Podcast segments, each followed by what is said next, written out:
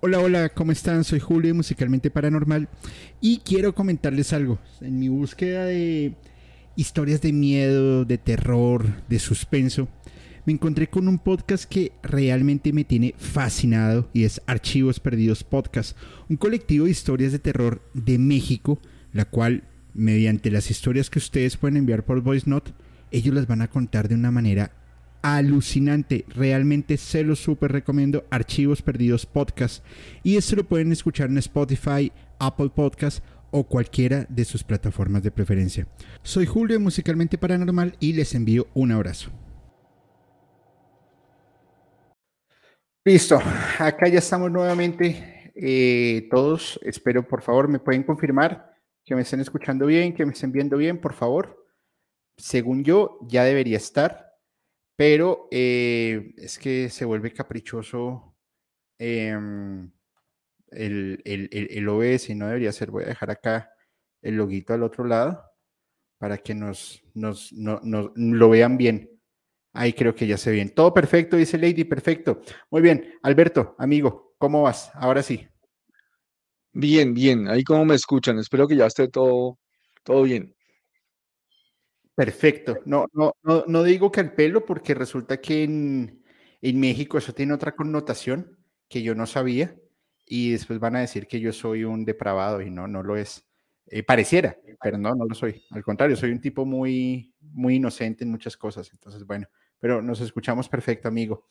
Entonces, nos quedamos en, eh, en Tauro y en estas particularidades que tenían los, las casas y las personas que son de ciertos signos. Adelante, por favor. Bien, entonces digamos que ahí el, planeta tiene mayor importancia que el signo. Y es por eso, ah, bueno, perdón, eh, y estábamos en el tema, ya lo recordé, ya retomándolo, me disculpan.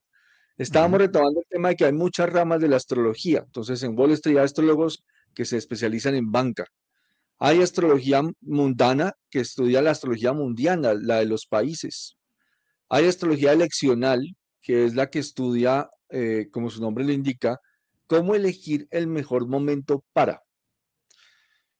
Y digamos que las grandes, grandes celebridades del mundo, los, los multimillonarios, etcétera, eh, usan la astrología y usan la numerología. ¿Por qué? Porque tanto la astrología como la numerología nos habla de vibraciones.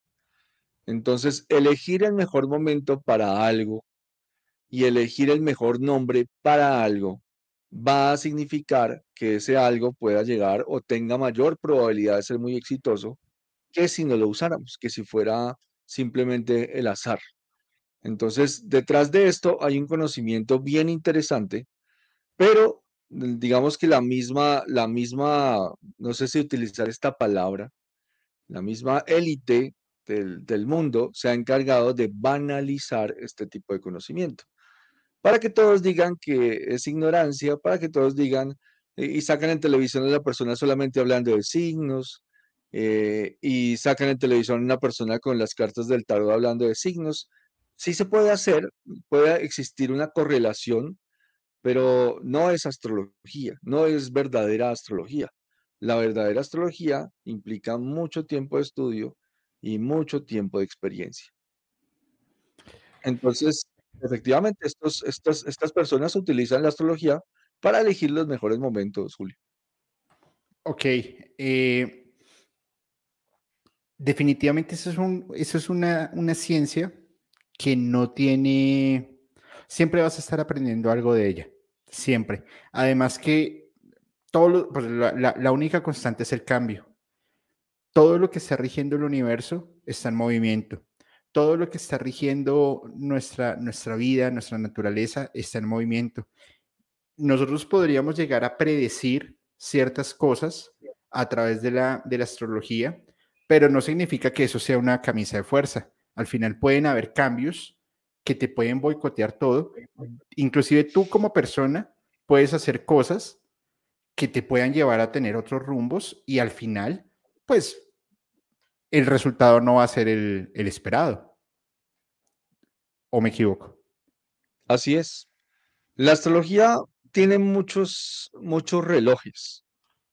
Cuando nosotros estudiamos los ciclos astrológicos, no nos encontramos solamente con el movimiento planetario normal. Es decir, la astrología no solamente estudia el, movimiento planetario normal, estudia el movimiento planetario en ratas de movimiento numerológicas específicas. ¿Ok? Eso quiere decir que tenemos muchos relojes. Tenemos unos relojes que se llaman progresiones primarias, progresiones secundarias, revoluciones solares, direcciones de arco solar, tenemos atacires, tenemos muchos relojes. Si yo pongo en marcha todos esos relojes, digamos que yo, vamos a suponer que la astrología de tránsitos, que es la normal, me indica que va a haber un acontecimiento eh, o que existe la probabilidad de haber un acontecimiento en determinada fecha. Y yo estudio todos los otros relojes y todos me marcan el mismo tiempo. La probabilidad de que ese acontecimiento ocurra es muy alta, muy alta, mucho más alta de lo normal. Desde ese punto de vista podríamos aproximarnos a un acierto bastante grande. Ok, perfecto. Ahora, una pregunta. Em, referente al planeta Neptuno, que también rige un poco, bueno, no sé si lo rige, pero es regente de la música, también como de la astrología. ¿Qué tanto poder o, qué particularidades tiene justamente eh, Neptuno?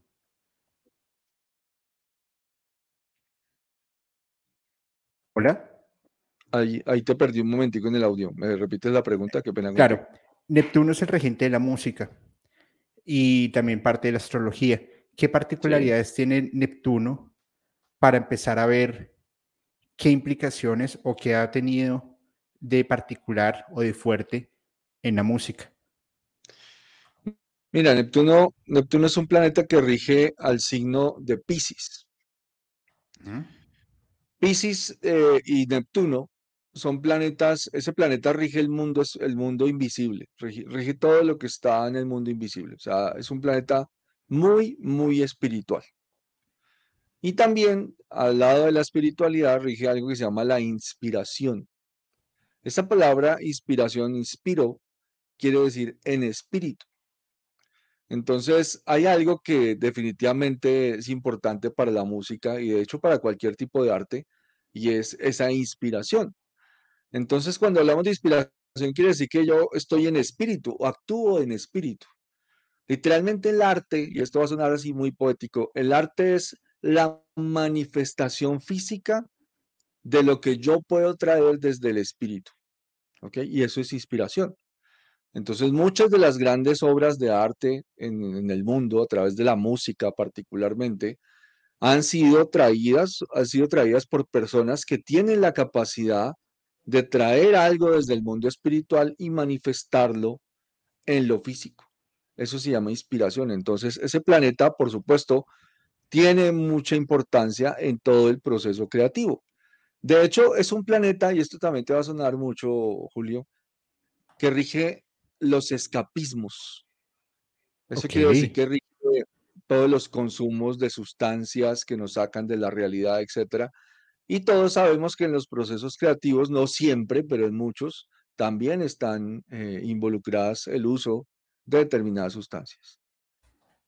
Perfecto, muy bien, muy bien. Ahora, resulta que si, si hablamos un poco sobre lo que sucede con Neptuno, por ejemplo, Neptuno en Géminis, que se da entre el 87, entre 1887 y 1901, y si visualizamos un poco la época y lo que estaba pasando en ese entonces, su, contexto, pues eh, la incorporación de maquinaria, eh, tren a vapor ya estaba cogiendo más fuerza, estábamos próximos a entrar al primer conflicto bélico registrado fuerte y empezamos a encontrar que desde la parte artística empiezan a tomar mucha fuerza la, la ópera, las piezas musicales que para poder tener su, para poder más bien apreciar su verdadero arte, era necesario poderlas escuchar en directo.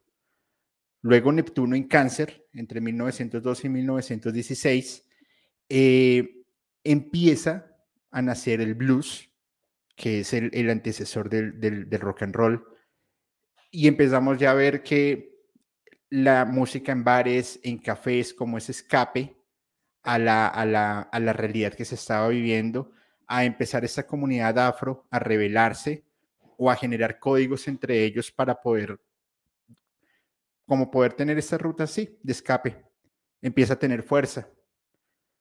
Luego entra Neptuno en Leo entre 1916 y el 29. Ya se pasa la Primera Guerra. Estábamos a puertas del, del, conflicto bélico en, en Alemania y pues claramente que coge Europa y empieza a sonar muy fuerte el jazz. Se pone de moda el charleston, se, se pone más de moda un baile eh, romántico, erótico, y las expresiones artísticas empiezan a coger estas, estas fuerzas. Luego Neptuno en Virgo, que va hasta 1943, empieza a bailar el, swing, pero la música y la música se empieza a volver más innovadora empiezan a ver los primeros rasgos del rock, las guitarras eléctricas, alguna que otra distorsión. Luego entra Neptuno en Libra hasta el 57, donde hay una confusión en el sentido de la humanidad está en, conflicto, hay una manipulación política de los estados potentes, pero hay otro movimiento que empieza a hacer el amor y no la guerra. ¿Y cuál es ese estallido cultural? El jazz en su máxima expresión y empiezan a existir vertientes como un fusion y un acid jazz al, haber unas, unos temas diferentes. Eh, un romanticismo para combatir justamente esta parte bélica que se venía, que se venía desarrollando. Luego Neptuno en Escorpión empieza Elvis Presley y, su baile, empieza el consumismo de la, música, de la música, pero también de sustancias. En África empiezan a haber una liberación o una descolonización, si lo quieren llamar así. Los tabús, que era la liberación sexual, que también es, es interesante, y empiezan a haber unos solistas fuertes como Jim Morrison, como Janis Joplin, los Rolling Stones, em, Led Zeppelin, Pink Floyd, Black Sabbath, y empieza a ver esa explosión de diferentes ideas en donde no solamente ya estaba el jazz y el blues, en un romántico y en un rock, en, una evolución previa al rock, sino ya entra más fuerte y empieza a tener una, una em, trascendencia a nivel mundial. Luego Neptuno entra en Sagitario en el 84 y es donde empezamos a ver ya figuras de mucho poder y mucha fuerza, como Margaret Thatcher, Reagan, y empieza el rock fuerte, entra la onda del punk, entra otros movimientos de masas en, nuevos ritmos, como lo estaba generando em, el movimiento del glam, como lo estaba generando eh, Freddie Mercury con Queen, David Bowie, los Bee Gees, ABBA. Entonces empiezan a ver estas fusiones y esta transformación y adaptación frente a la sociedad. La música se viene adaptando a lo que está sucediendo en cada, en cada momento de la humanidad conforme va dictaminando su evolución y hacia dónde se están llevando las cosas pero siempre encontramos esta relación entre Neptuno y las casas. Por ejemplo, eh, Neptuno y Capricornio, el cambio geopolítico global, que ya en ese momento pues ya había una globalización no, no, no bautizada. El capitalismo estaba en su auge. En Latinoamérica el tema del narcotráfico estaba golpeando bastante fuerte y empieza ya a haber un, como un oscurantismo, si lo quieres llamar así, en la música. Empiezan los movimientos del grunge, como Nirvana. Entra el movimiento del metal más fuerte con los cuatro jinetes, Slayer, Megadeth, Metallica, em, y se me fue el otro. Slayer, Megadeth, Metallica, y el otro se los debo. Justamente el viernes los mencioné, ya se me, ya se me, ya se me fueron. Luego también empiezan a, a, ver que no todo el, o sea, que el blues, el jazz, el rock, el, rock ya estaban bajando un poco, entra un poco el movimiento más fuerte, necesitaban coger este mercado más fresón, si lo quieres llamar así. Entonces entran Spice Girls, entran los Backstreet Boys, entran en Sync y empiezan a tener una música más, como más relajada. El movimiento fuerte está entre el 98 y el 2012, en donde hay un montón de rupturas a nivel social y económico. El 11 de septiembre, luego también entra eh, las dos recesiones, 2001, 2004, 2006, la ruptura de la burbuja inmobiliaria, la caída de las aseguradoras de Estados Unidos y entra lo que desbarata el mundo, a mi opinión personal, en, temas de música, el reggaetón. Y básicamente te sirve para que estés mirando hacia una sola dirección. Viene el 2025, que es Neptuno en Pisces, y ahí, empezamos a tener una innovación musical en donde el mundo se está dando cuenta que han dejado de lado su parte espiritual y empiezan a ver música más relajante, música de creación de conciencia, música nostálgica que te haga sentir esa vibración, que te implique sentarte y o llorar o crecer o meditar o buscar algo para que el humano tenga justamente esta, esta evolución y vuelve a empezar el ciclo Neptuno en Aries, en, en Aries, perdón, desde el 2025 para adelante, donde yo supongo, porque lo, lo, lo, lo, estoy estudiando y lo logro entender hasta cierto punto, que en 2027 va a haber un cambio radical, metafóricamente hablando, que va a cambiar el sentido de girar del mundo. Pero siempre tenemos esta presencia de Neptuno dentro de las casas. ¿Cómo lo ves? Pues mira, para entender un poco más a Neptuno, Neptuno tiene dos, dos manifestaciones muy marcadas. Neptuno es el, es el mismo Poseidón y es el dios del mar. El mar y la sal del mar disuelve todo, incluso el metal, absolutamente todo. Entonces, cuando Neptuno entra en un ciclo, en un signo, lo que hace es activar procesos de disolución. Es como si nos preguntara, ¿estas estructuras que has estado formando en tu vida se parecen a ti? Y entonces uno desde el yo superior podría decir, sí. Entonces te dirá, bueno, pues entonces hay que eh, mantenerlas, pero si lo que yo construyo no te parece a mí, lo va a disolver. O sea, Neptuno es un planeta que disuelve situaciones, es decir, acaba con situaciones. Si, por ejemplo, entraba en Capricornio, pues obviamente podía acabar con estructuras de economía mundial. Al entrar en Acuario, podría disolver todo lo que conocíamos como eh, el mundo en general. Acuario rige todo lo que tiene que ver con la familia, rige lo que tiene que ver con los grupos de personas. Cuando entra en Pisces, entra en sus propios signos, él está, está en su signo, está en su energía propia. Y por supuesto, lo que hace es hacer cambios a nivel espiritual, porque Pisces también rige la fe, rige la religión. Entonces, el paso de Neptuno sobre Pisces lo que generó fue grandes cambios en las creencias del mundo, en lo que tiene que ver con las religiones. Y por supuesto, todos los cambios que efectúa afectan lo que tiene que ver con la inspiración, porque desde ahí es que se genera el cambio. Cuando muchos seres humanos empiezan a generar y a crear nuevas formas de música a través de la inspiración que está motivada por cambios espirituales, eh, por supuesto se va a generar un gran cambio eh, en, el mundo. Yo no, yo no creo en una sociedad utópica, eh, Julio. Yo, porque es que desde el punto de vista evolutivo, nosotros suponemos que este mundo realmente va a mejorar y va a cambiar. Pero desde mi perspectiva, este mundo es el mundo de las repeticiones. Este mundo es una matriz de aprendizaje.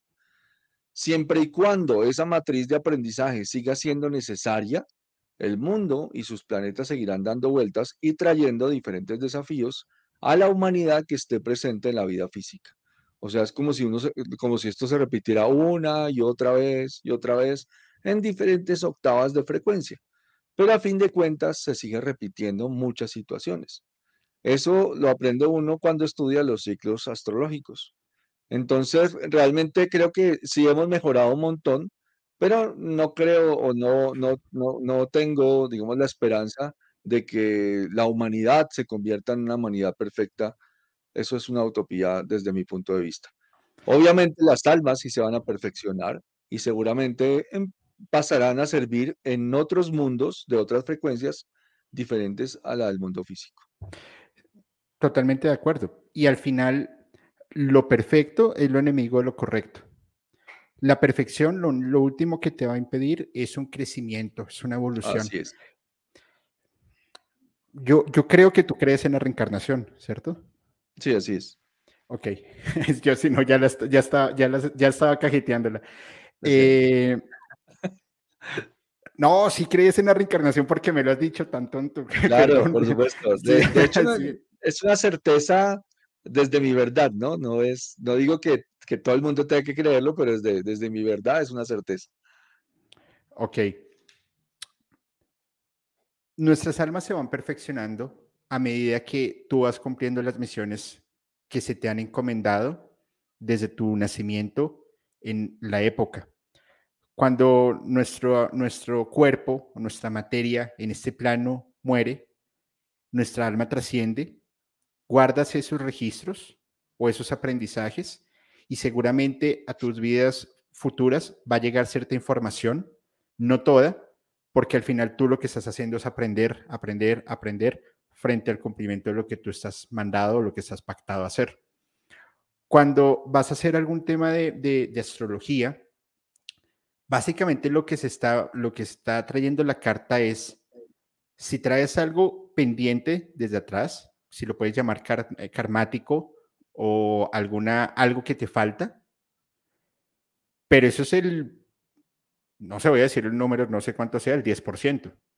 Porque para adelante es lo que tú tienes que cumplir en esta, en, e, esta vida. Y se te dan cierto, es como, es como un juego de mesa, como un dragones y calabozos, calabozos y dragones. No te la ponen tan fácil porque si no tu proceso evolutivo se va a bloquear.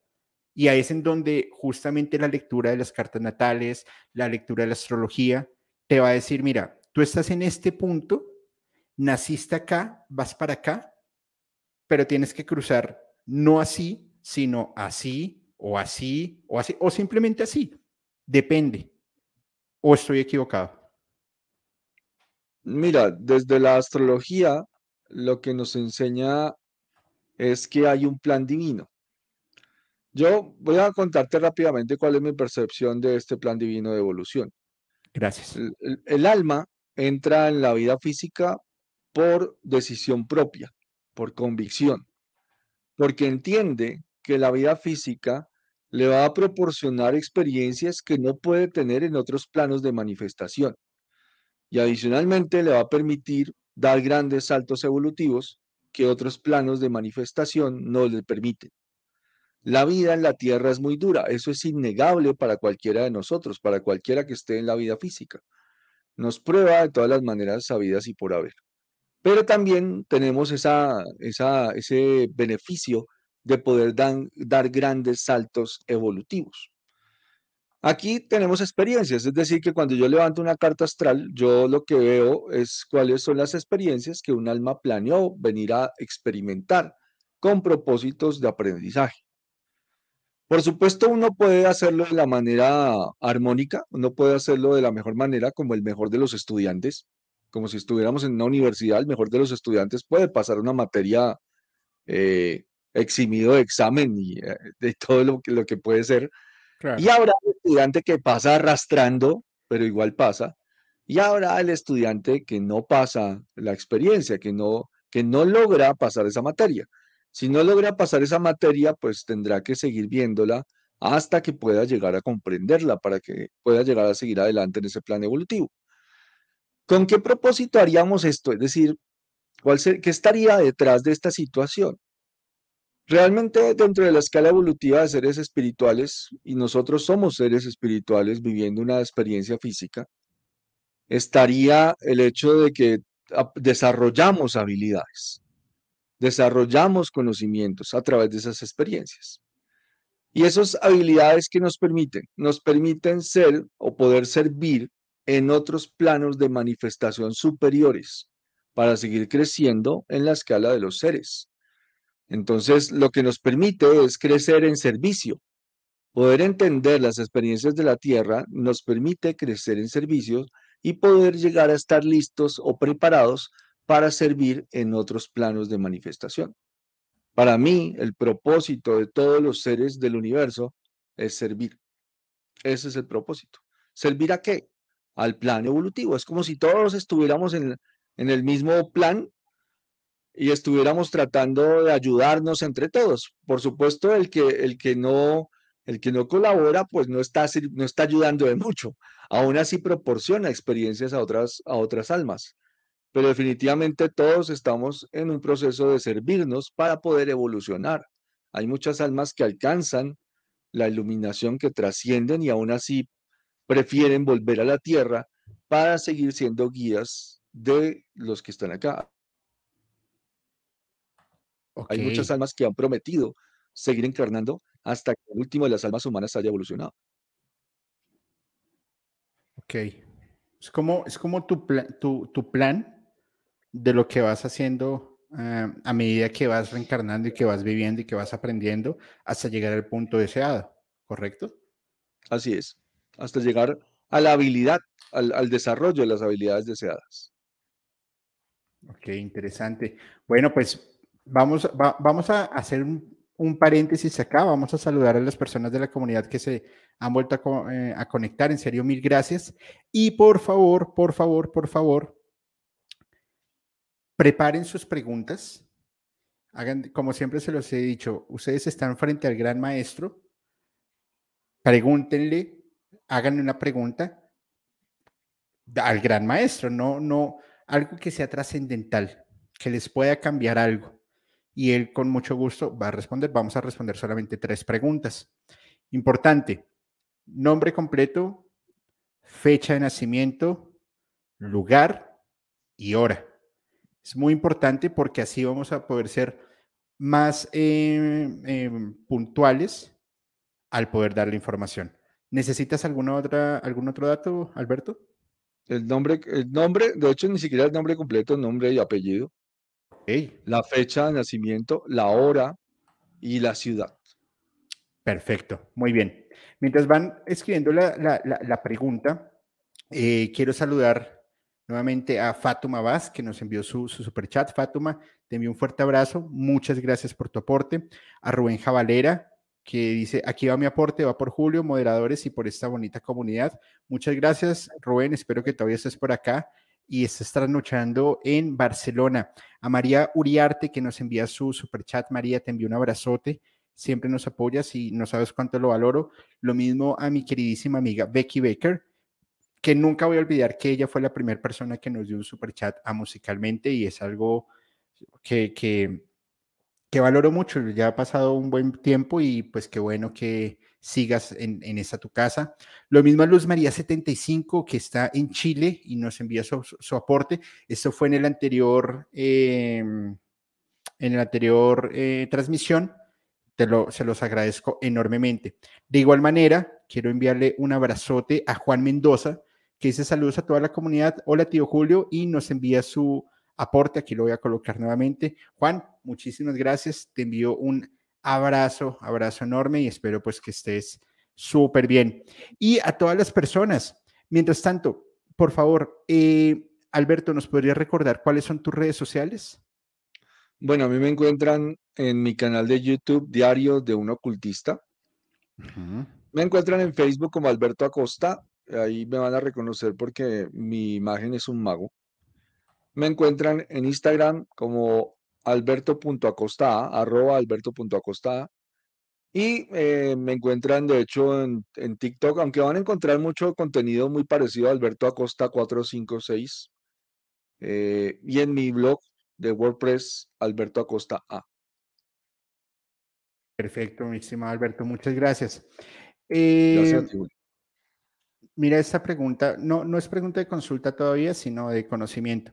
¿Es cierto que cáncer es el más débil del zodiaco? O sea, qué gacho si es así, qué bueno tiene entonces. ok. Mira, mira, cuando nosotros vemos los signos, lo que vemos son filtros de conciencia. De hecho, esos signos zodiacales no, no representan eh, las constelaciones. En algún momento de la historia, las constelaciones estelares coincidieron con esos signos. Y eso lo critican mucho las personas. Dicen, no, pero es que cuando usted me dice que cáncer está en el ascendente, en el oriente, no es cierto. Ahí no está cáncer. Entonces yo, ahí trabajamos con algo que se llama el zodiaco tropical. El zodiaco tropical está regido por los ciclos terrestres. No hay ningún signo más fuerte o más débil que otro. Cada signo tiene sus características. Y por eso hacía la aclaración al comienzo. Porque es que a ti te dicen, es que tú eres cáncer, es que tú eres Géminis, es que tú eres Virgo. Todos tenemos a cáncer, a Géminis, a Virgo, a Aries en nuestra configuración energética. ¿Ok? No tenemos ausencia de ningún signo. En diferentes facetas de la vida los vamos a manifestar. ¿Ok? Entonces, Alberto Acosta, en alguna faceta de la vida, es ariano. En otra faceta de la vida, es canceriano. En otra faceta, es geminiano. Y así cada uno de nosotros. Entonces, realmente no es cierto que haya debilidad en un signo particular. Cáncer es un signo de agua y el agua rige las emociones. De hecho, cáncer es uno de los más fuertes de los signos del zodiaco. ¿Por qué? porque cáncer es el signo de la familia, es un signo protector. Cáncer viene a convertirse, a transformarse en un protector. ¿Ok? Entonces los cancerianos vienen a proteger personas y a veces los encuentras en, profesiones donde pueden llegar a proteger personas. Entonces no, es, no hay debilidad en ningún signo. Por supuesto, como lo dijimos también, hay una faceta armónica de manifestación de un signo y hay una faceta no armónica. Entonces, ¿qué es lo no armónico de cáncer? Pues la inestabilidad emocional, la hipersensibilidad emocional, eh, el exceso de control. O sea, cáncer quiere controlar todo, quiere que todo el mundo gire alrededor de él.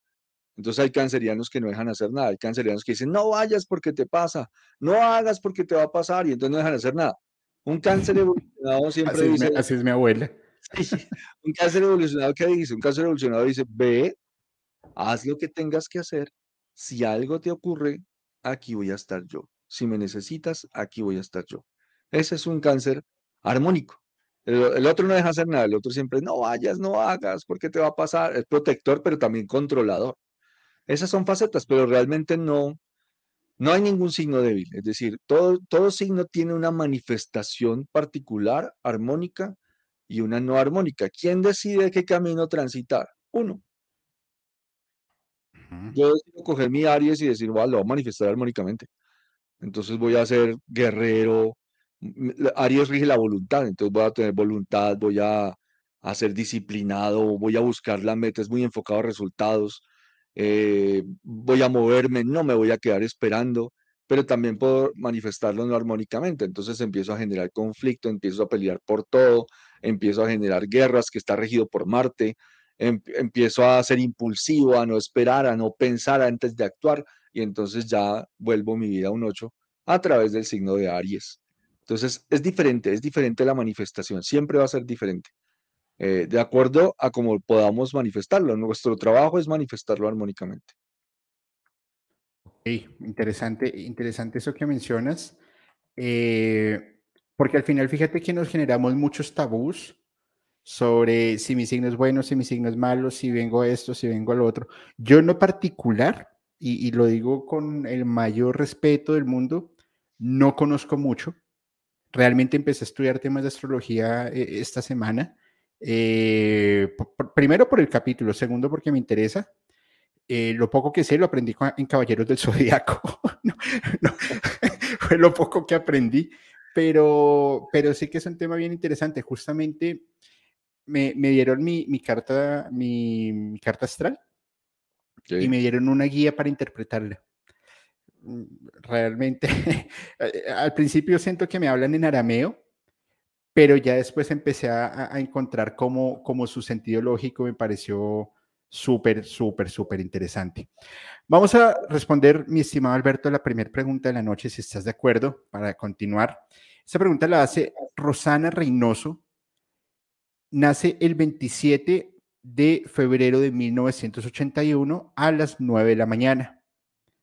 Y su pregunta es súper sencilla. ¿Cuál es mi cómo saber mi misión de vida?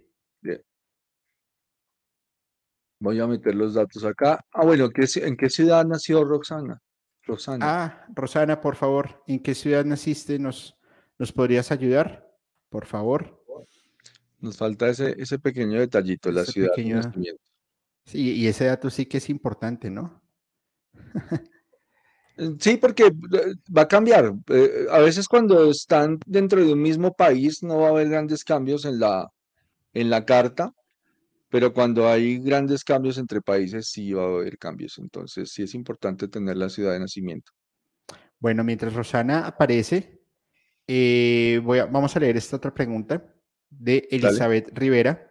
Rosana, porfa, cuando escribas tu, tu, tu ciudad, vuélvenos a escribir toda la pregunta con todos tus datos para no devolverme a buscarlo porque es, eh, se, me, se me complica un poco. ¿Listo? Yo ya la tengo, ya, tengo la carta, Julio. Sí, o sea que ah. no, solamente es que nos diga la ciudad y ya. Listo, por favor, ya tenemos acá la, la, carta, solamente la ciudad, y ya con eso podemos, podemos tener. Antes, hago un paréntesis antes de la pregunta, y estoy buscando acá el comentario. Eh, Rosa de Ángeles Blancos hace un anuncio importante, fuertes declaraciones, y dice, atención comunidad, a quien aporte el superchat más alto esta noche, Ángeles Blancos le regala una sesión de ángeles. Eh, pues, Rosa, qué buena onda, en serio, valoro muchísimo eh, el, ofrecimiento y muchas gracias. Por favor, todos pasen y sigan a, a Ángeles Blancos en Instagram, Rosa Álvarez. Igual estamos colocando las redes eh, todos los jueves en, Despertar de una Nueva Conciencia, que por supuesto, Alberto, ya con más calma lo organizamos para que nos acompañes en uno de esos capítulos que yo sé que tu experiencia y conocimiento nos haría volar la cabeza. Además que me encantaría tener una discusión, un debate, en una discusión, un debate entre, entre Pablo y tú, mientras que Leen, Fernanda, Rosa y yo nos comemos unas crispetas con una cola porque eso estaría de, otro mundo. Eh, gracias, gracias, eh, mi, querida Rosa. Cierro paréntesis. Elizabeth Rivera pregunta, siempre me siento fuera de lugar, estoy entre planos astrales. Ella se llama Elizabeth Rivera, 18 de agosto de 1982, nació a las 8 y 20 de la noche en Guadalajara, México.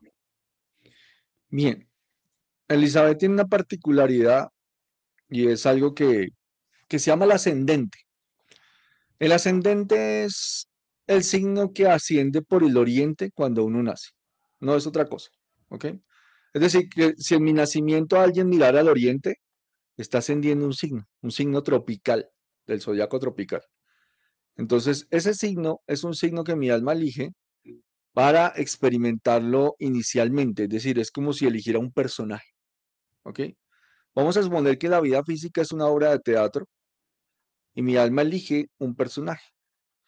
¿Qué personaje va a elegir? Pues el que menos experiencia tiene. ¿Para qué? Para poder tener la oportunidad de experimentarlo. Eh, Elizabeth elige a Pisces, ella tiene ascendente Pisces. Pisces, como ya lo dijimos, está regido por Neptuno y genera en una parte de la vida cierto grado de inestabilidad, es decir, genera cierto grado de estar, una sensación de estar perdido, de estar en una búsqueda, ¿ok? Entonces, a Pisces le cuesta mucho trabajo el mundo físico. Cuando llega al mundo físico, Pisces, que es un signo tan espiritual, dice, ¿yo qué estoy haciendo acá? Eh, ¿Qué es esto? Porque toda esta, toda esta gente se comporta de esta manera, no los entiendo. ¿Ok?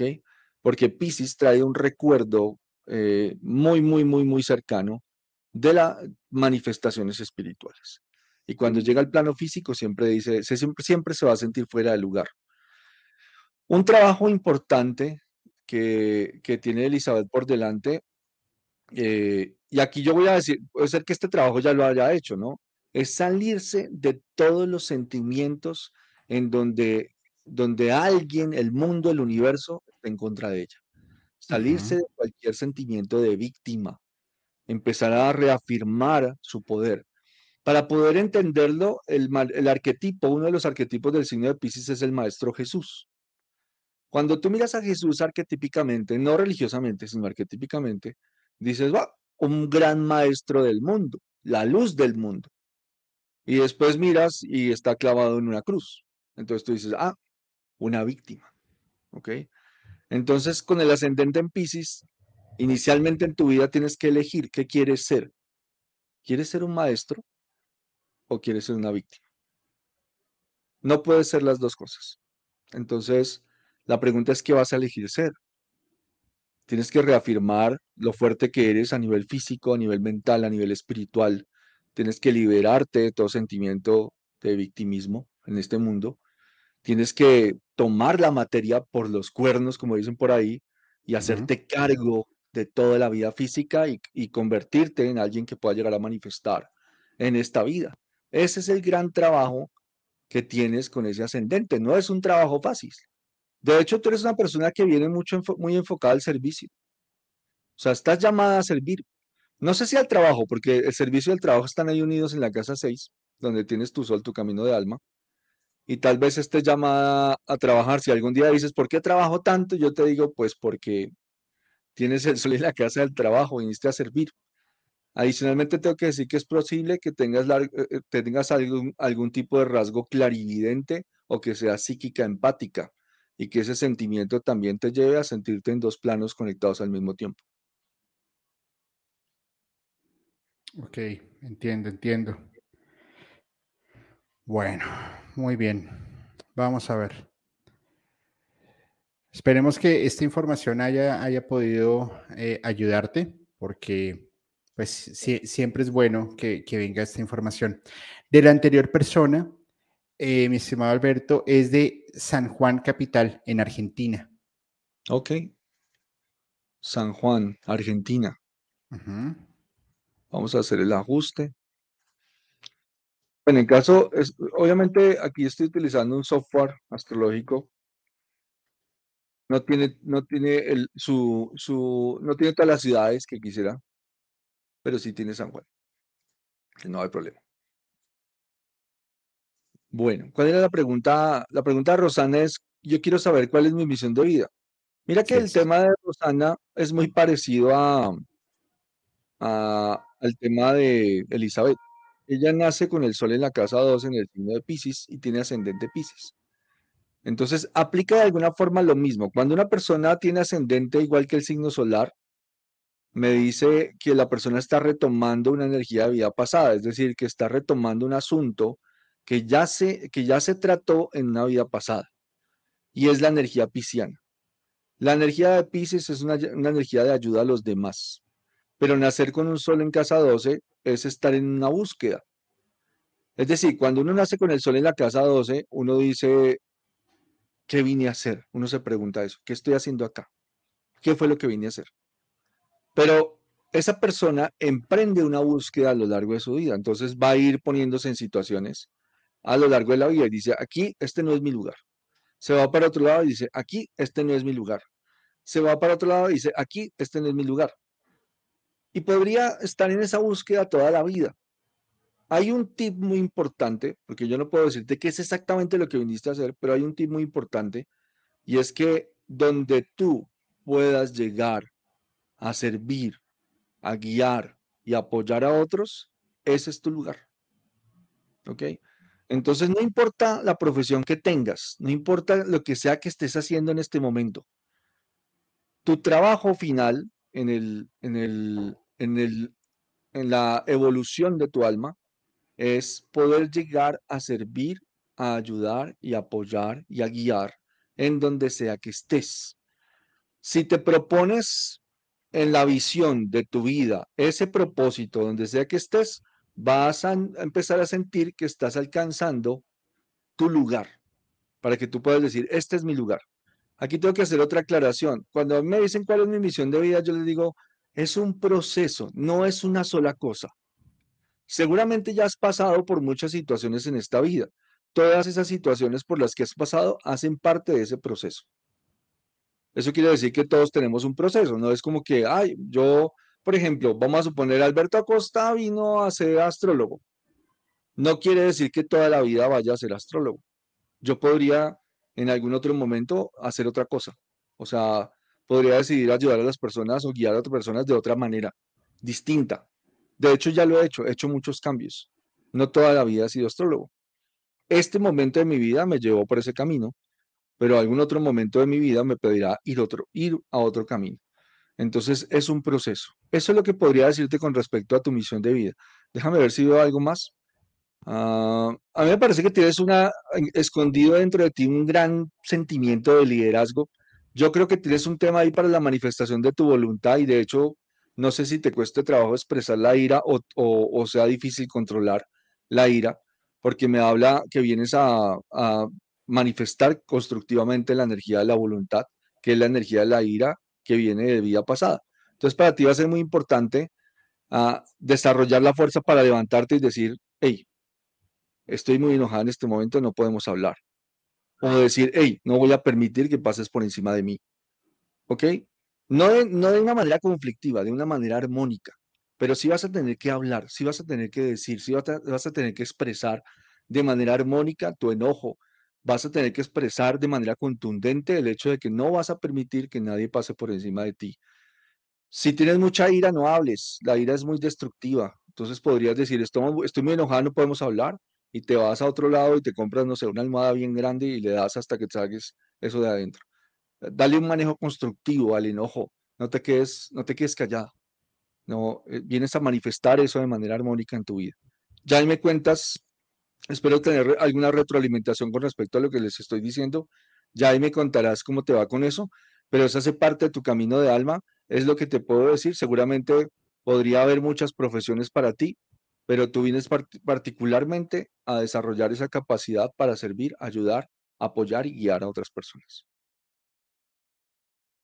Y perfecto, muy bien Alberto, muchas gracias.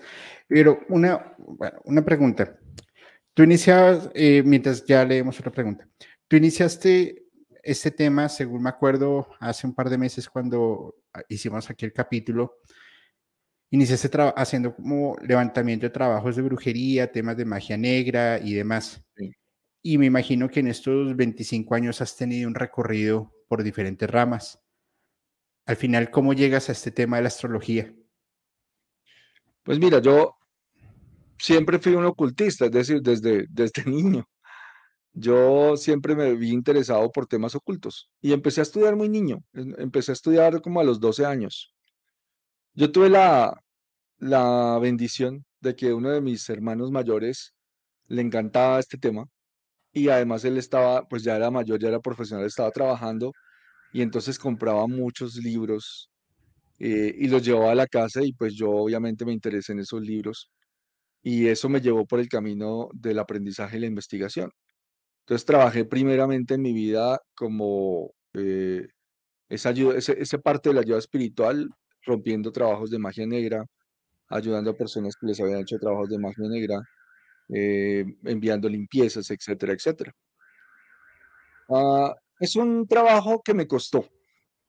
Y no digo que me costó hacerlo, me costó, me costó energía, me costó vida, me costó, eh, me costó mucho, mucho de mi vida, me costó un bloqueo, un estancamiento, eh, dificultades a nivel emocional, me trajo muchas cosas indeseables. Porque cuando yo inicié eso era muy joven y cuando uno está muy joven uno piensa que tiene el mundo en las manos. Entonces yo no pensaba que eso me pudiera llegar a afectar. Yo sentía que era pues el duro, que nada me podía tocar, eh, que tenía la protección necesaria y resulta que no. número uno, porque yo no hacía nada para protegerme y número dos, porque tampoco hacía nada para limpiarme. O sea, en esa área eh, estaba trabajando en esa ignorancia.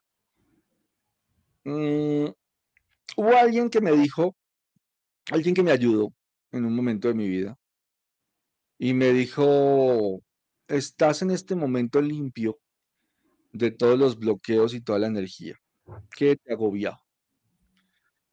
Y me dijo algo que me impactó. Y yo digo que me impactó a nivel psíquico. Fue un, como, un, como un boom, como un satori, un despertar en mi vida. Y me dijo, Si te desviven más adelante, ya no es mi problema. Entonces, eso me puso a pensar si yo realmente quería seguir recorriendo ese, ese, ese camino. Y yo ahí tuve como un, un, despertar, un satori en donde yo dije, yo, yo debo aprender a servir de otra manera. Entonces eh, aprendí a leer el tarot, eh, pero no me sentía completamente a gusto con el tarot.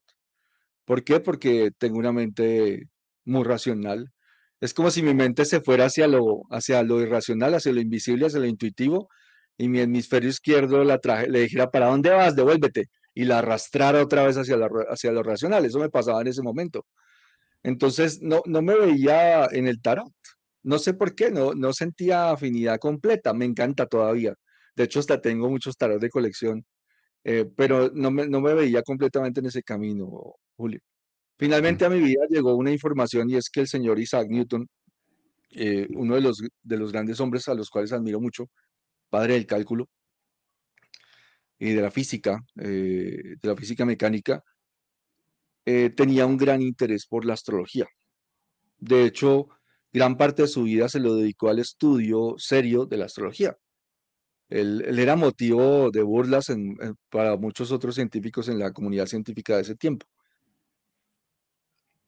El hecho de que una gran mente como la de él se hubiera interesado en esta pseudociencia, como la llaman, como la quieren llamar, me llamó la atención y yo dije, si esta gran mente estuvo interesado en esto, es porque algo hay allí. Y ahí empecé a estudiar astrología. Antes de eso siempre fui un detractor de la astrología. O sea, nunca me gustó, siempre dije, ah, aquí no hay nada. Eh, qué pereza que le hablen a uno de planetas, signos, horas. Empecé a estudiarla y empecé a entender ese nuevo lenguaje del universo y finalmente empecé a encontrar muchas coincidencias en mi vida. Aprendí a leer mi plan divino primero y posteriormente, como necesitaba saber más, empecé a leer el plan divino de otras personas.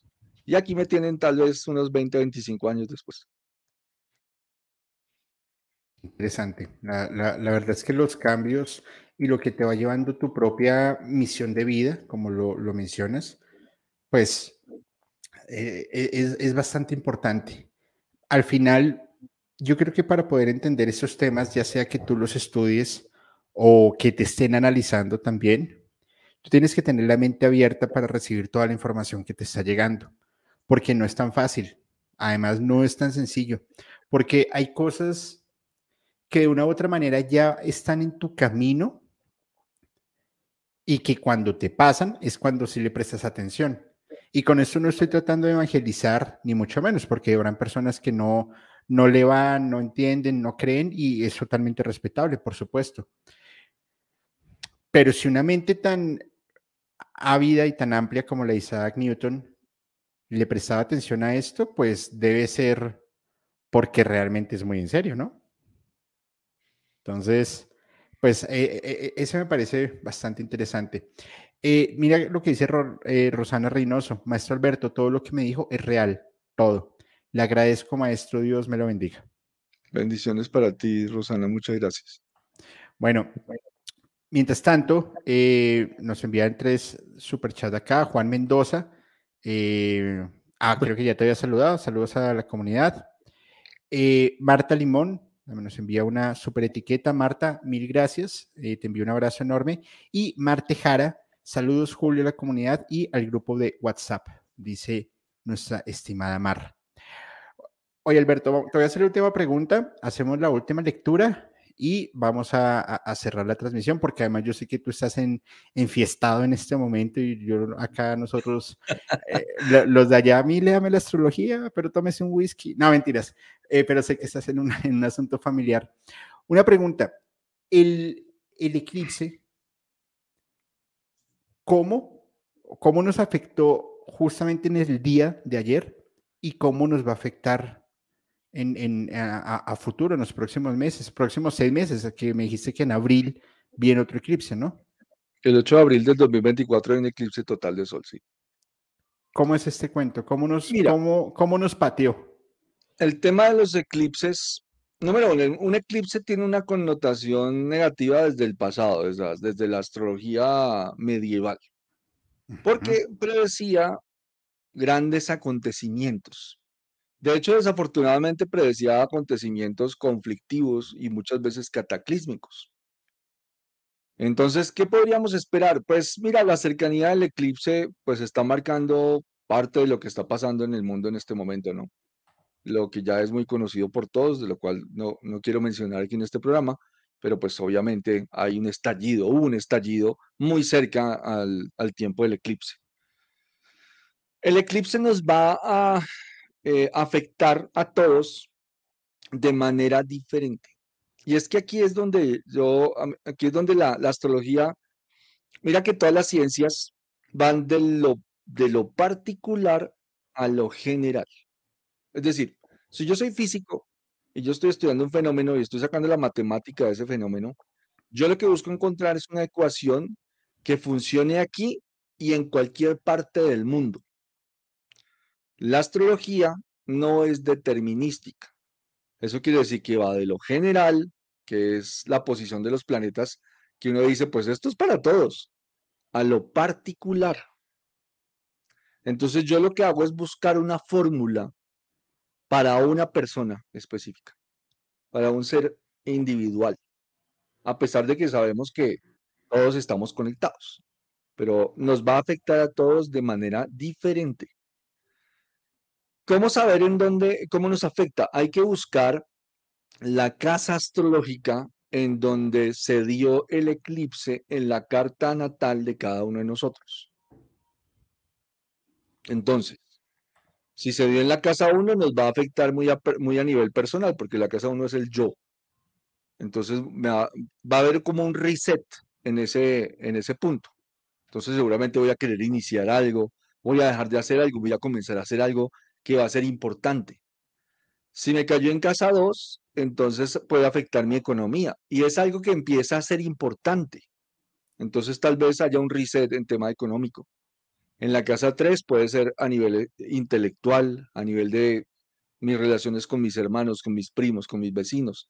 Si me cae en la casa 4 puede estar afectando el lugar donde yo vivo, mi familia. En la casa 5 mis hijos, mi creatividad. Ah, en la casa 6 el trabajo. Eh, la salud. En la casa 7, mi matrimonio, mis relaciones interpersonales cercanas. En la 8, grandes transformaciones profundas en la vida. En la 9, los viajes al extranjero, los estudios superiores, la supraconciencia. En la 10, la profesión y la vocación. En la 11, mis amistades, los grupos de personas, mis anhelos, lo que yo espero en la vida. Y en la 12, va a afectarme profundamente en temas espirituales, a nivel espiritual muy profundo. Entonces, todo depende, allí donde haya caído ese eclipse, va a haber un, reset, un asunto en la vida de cada uno de nosotros que empieza a ser importante. ¿Hasta cuándo? Hasta el próximo eclipse. Ahora, tengo que decir que los de mayor importancia y mayor relevancia son los, eclipses totales, ¿no? El, del 14 fue un eclipse anular. Tiene importancia, pero el más importante es el apagado total del Sol, el eclipse total solar.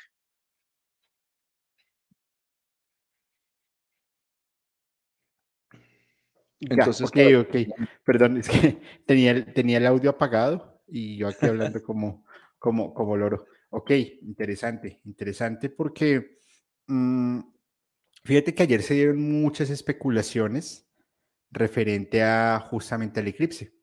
A que si te va a bajar la energía, que si puedes limpiar los cuarzos, que si tengo que salir, que si me tengo que bañar, que si, un montón de cosas. Eh, yo estaba muy emocionado porque iba a ver el eclipse, pero el caprichoso cielo dijo no, porque una, o sea, estuvo totalmente toldado, entonces no, no, no, no pude verlo, pero, pero bueno, eh, al final algunos pateo más que otros, eh, unos sintieron mucho cansancio, otros vienen meses de una, de una densidad energética bastante fuerte, pero más allá de eso, yo creo que está en responsabilidad de nosotros también poder tener eh, ese autocontrol y, ese, ese tema como positivista de que son cosas que suceden, pero los únicos que regimos el destino, nuestro destino, somos nosotros. Y hay que mm, tratar de vivir bien, vibrar bonito y, las cosas se irán dando de la mejor manera. Habrán tiempos difíciles, como todo, todos hemos pasado por ello. Sin embargo, pues nuestra gran misión es poder salir adelante y, y hacerlo de la mejor manera posible. Bueno, dicho esto, vamos a responder la última pregunta de la noche. Eh, mira, aquí me, bueno, Marta Limón, muchísimas gracias por tu super chat. Eh, lo, agradezco enormemente. Y esta es la pregunta, mi estimado Alberto. Dice Leti Cervantes. Aloha. Un abrazo a todos, pero en especial al grupo de WhatsApp. Ojalá me ayuden con mi misión. Leticia Cervantes Escobar, 12 de julio de 1983 y en el Estado de México nació a las 10.45 de la mañana. 12 de julio de 1983, 10.45 am. Correcto.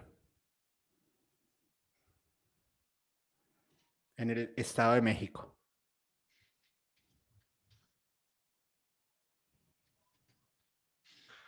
Bueno, igual quiero preguntarte, no sé, ¿tienes, ¿tienes más preguntas? ¿Hay muchas preguntas de personas? Como unas 244. no, sí, sí han llegado, se han llegado varias. Porque bueno, no sé, eh, todo depende de ti. Yo por mí no tendría problema de estar un ratico más haciendo, ah, respondiendo algunas, algunas preguntas más, no tendría ningún inconveniente. Mira, eh, contigo hasta el fin del mundo, Alberto. Bueno, Leticia Cervantes, 12 de julio de 1983, nació un día martes a las 10.45 de la mañana, ¿cierto? En México. Así es, en el Estado de México. Estado de México. Bueno, ¿ya habla de misión? Ella dice, sí, ojalá me ayuden con mi misión. Bien, yo digo que una parte importante de la misión de ella tiene que ver con el tema de transformarse en una persona, como lo decíamos, protectora. Ella es cáncer. Entonces, desarrollar la capacidad para proteger a otros, desarrollar la capacidad para tener control armónico de sus emociones. Creo que su camino de alma está inclinado hacia el trabajo con grupos de personas. O sea, ella vendría a impactar grupos de personas o a convertirse en un líder para grupos de personas. ¿Qué tan grandes pueden ser esos grupos? Puede ser un grupo familiar, puede ser un grupo de amigos, puede ser un grupo de trabajo, puede ser una comunidad, podría ser una ciudad, un país, no sabemos qué tan grande puede llegar a ser, pero para mí su camino de alma tiene que ver con el impacto de grupos de personas. Siento que es una mujer muy inteligente, eh, tiene una gran capacidad a nivel mental y una gran capacidad a nivel de comunicación. Obviamente hay cosas que se oponen y que tiene que solucionar, porque parece que tuviera, que trajera, mm, veo dos situaciones. Aquí yo no me voy a meter en, cosas tan, tan, eh, tan personales, pero veo dos situaciones. O hay una persona muy dominante en, el en tu pasado, eh, y esa persona muy dominante, no sé si es padre, madre, abuelo o alguien que estuvo, fue importante en, en la infancia, esa persona muy dominante la siento como una persona a la cual uno, tú respondías cuando eras niña. De hecho, cuando hay una persona muy dominante, uno responde a, esa autoridad, uno dice, eh, esto que voy a hacer, ¿será que sí le gusta? ¿Será que está bien? ¿Será que está mal? Porque obviamente cuando una persona es dominante, uno no quiere, eh, pues digamos que, irrespetar esa autoridad tan grande que una persona puede llegar a tener sobre uno cuando uno es niño. El tema está es en que uno se trae eso con uno, es decir, el hecho de responder a esa autoridad cuando éramos niños, uno crece y uno sigue respondiendo a esa autoridad ya no a una autoridad externa, sino a una autoridad interna. Entonces le genera a uno muchas dudas. ¿Por qué? Porque uno siempre se está diciendo, ¿será que sí está bien lo que voy a hacer? ¿Será que no está bien? ¿Será que...? Y uno se hace muchas preguntas, pero esas dudas pueden generar mecanismos de autosabotaje. ¿Ok? Como dicen por ahí, como decía el gran maestro, no se puede servir a dos amos. O, les, o te sirves a esa autoridad del pasado que está ahí anclada a nivel inconsciente, o te sirves a ti, pero no le puedes servir a los dos. Entonces, ¿qué trabajo hay que hacer? Si es que ya no lo hiciste, porque lo que yo estoy viendo es lo que traes de nacimiento. Eh, el trabajo que hay que hacer es empezar a hacerte consciente de ello y empezar a decir, bueno, yo soy la única que tomo mis decisiones, yo soy la única que debo estar de acuerdo en mis decisiones para evitar que se manifieste como patrones, eh, digamos que de autodestructivos o patrones de autosabotaje. No sé si te sientes, a veces te sientes sola, como, no sé, como si estuvieras tú para muchas personas, pero cuando tú necesitas algo nadie está para ti. Hay un sentimiento de soledad, eso viene del pasado, no sé si de una vida pasada o es una herencia de padre o madre, pero hay un sentimiento de soledad, hay un sentimiento de falta de aprecio, valoración y de amor. Y es algo importante para el éxito en tu vida. Tú vienes a, tú, tú entras al mundo en desamor y vienes a aprender a darte ese amor que esperas de otros. Entonces, si en esta vida alguien te hace sentir con una palabra, con una actitud, sientes que tú no vales, o, porque es que a veces uno se siente así por algo, tienes que darte cuenta. Y en ese momento decir, no, yo no necesito ese amor afuera, yo, yo tengo el amor que necesito porque yo mismo o yo misma me doy el amor que necesito. Tu alma dice, tienes que aprender a que así como eres, sin cambiarte uno solo de tus cabellos, tú eres digna de ser amada.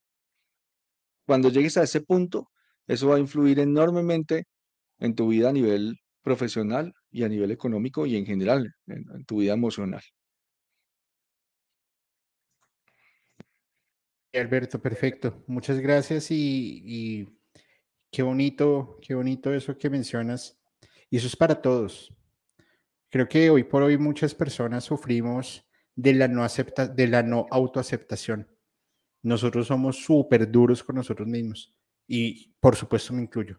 Yo soy muy, muy estricto conmigo y a veces se me olvida que siento, a veces se me olvida que soy un, un, un, un ser humano con emociones y, y, es parte como de la superación y es parte, muchas de esas cosas son hasta heredadas, ¿no?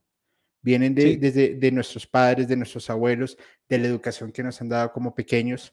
Fíjense que eh, muchas personas que son padres le, le, dicen a sus hijos, es que tienes que ser el mejor. No, tú no tienes que ser, o sea, tú tienes que ser el mejor para ti. Tienes que tener tu mejor versión. Pero los ponen en un, en un concepto de, si no eres el mejor, fallaste y lo que le estás haciendo es generar una frustración que ya en su edad adulta lo traen arrastrado. Entonces, eso es una parte también desde la psicología y desde el crecimiento y desde cómo somos como personas. Entonces, ahí para que lo tengan, lo que tengan presente.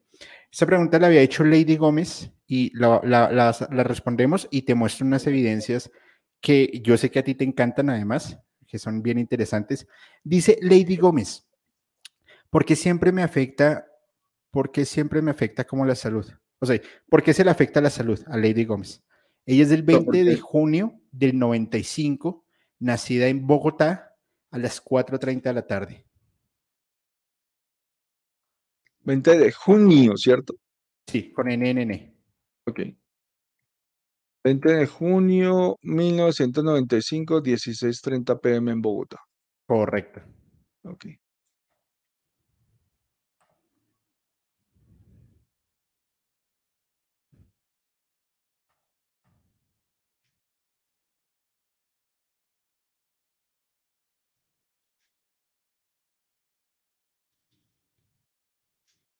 Bien.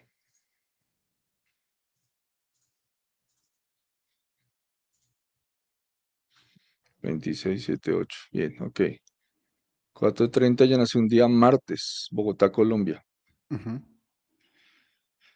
Hay algo, y de hecho ella, ella, trae, ella trae un mecanismo de autosabotaje. Yo no veo nada particular que afecte eh, sus emociones a nivel, a nivel de nacimiento, es decir, la salud de ella debería estar bien. Sí veo cosas, es decir, veo situaciones, por ejemplo, eh, en donde esto es una tendencia, ¿no? Esto es una probabilidad. Lo que yo les digo son unas probabilidades. Hay una tendencia a asumir grandes cargas de responsabilidad, ¿ok? Porque alguien en el pasado ya sacrificó su vida por hacerse responsable de muchas cosas y eso genera mucha tensión, mucha tensión emocional.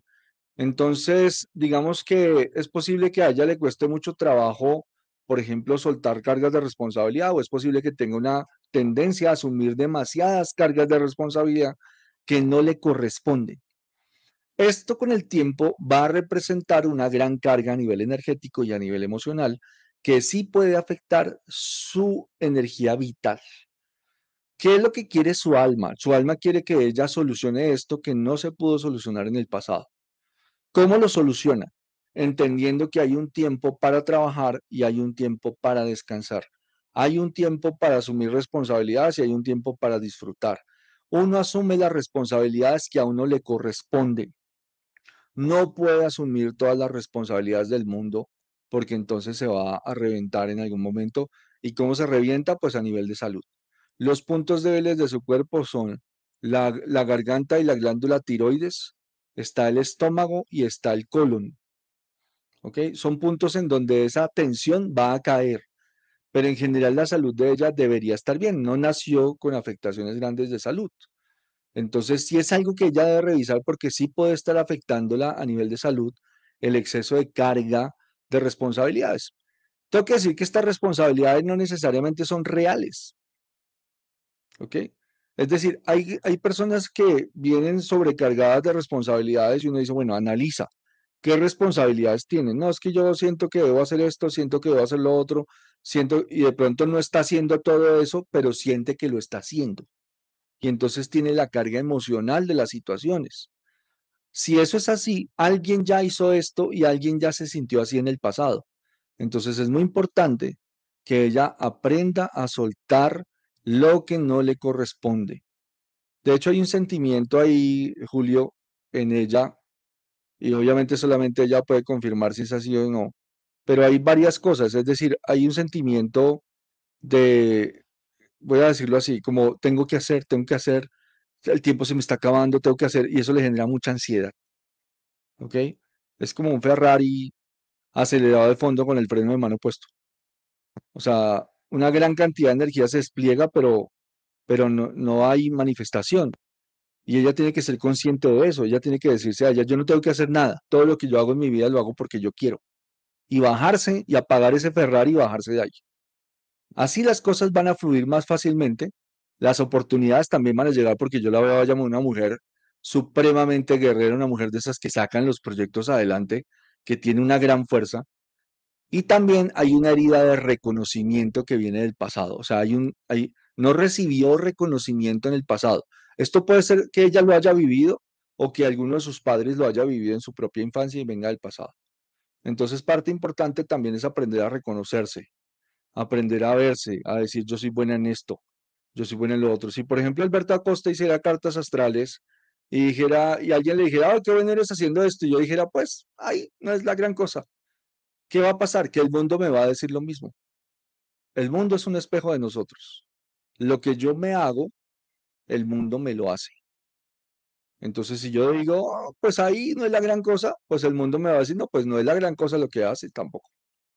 Entonces yo no voy a tener el, reconocimiento que me merezco. Y eso es importante para tu, eh, para tu éxito, porque hay cosas que te pueden estar estancando, hay cosas que te pueden estar bloqueando y los bloqueos son adentro. Eso es lo que tengo para decir. Perfecto, mi estimado amigo. Muchas gracias y esperemos que, hayamos podido aclarar un poco tu, tu, duda. También un fuerte abrazo a Isabel Arriaga que nos envía su, su super chat. Te voy a mostrar estas evidencias, mi estimado Alberto, a ver tú qué opinas. Mira lo que dice Lady Gómez, qué interesante. Ay, perdón, perdón. Ay, Dios, la mayoría que dijo es cierto. Muchas gracias. Gracias a ti. Y había un comentario que no entendí. Eh, si me lo puedes aclarar, por favor. Eh, ay, Dios, se me perdió ahora. De una persona que dijo que la consulta, que no le respondimos a la consulta y que estaba dispuesta a pagar. La verdad es que no, no entendí. Si quieres una consulta en privada con Alberto, eh, escríbele por las redes o, o, o escríbeme a mí, yo me pongo, los pongo en contacto, aunque sé que Alberto tiene una agenda como hasta el 2035, pero ahí se hará su espacio. Dice, no me contesta para una consulta que estoy dispuesta a pagar. Hay de Jocelyn Vargas Aguilar. Hay de, porfa, déjame saber porque no, No, no, no lo entiendo. Voy a poner acá mi pantalla completa, pero es básicamente porque voy a mostrar las evidencias para que tú me des tu, para que todos nos den la, la opinión. Permíteme solamente cierro acá el comentario.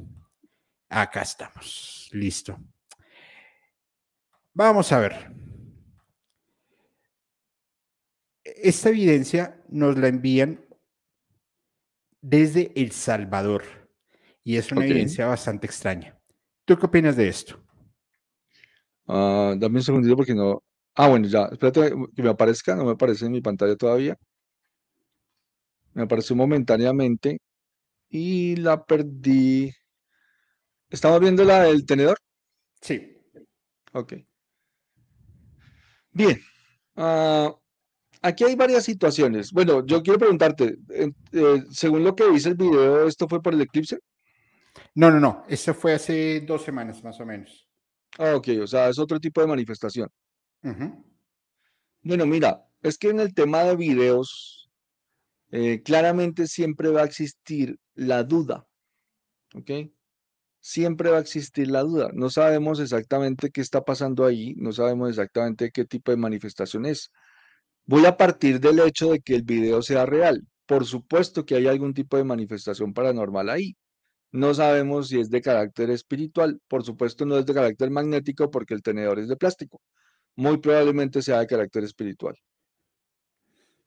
Digamos que en temas espirituales, hablando muy específicamente, las manifestaciones espirituales de, por ejemplo, que esta fuera real y que se estuviera manifestando esto de esta manera, solamente ocurren con algún propósito específico. ¿Ok?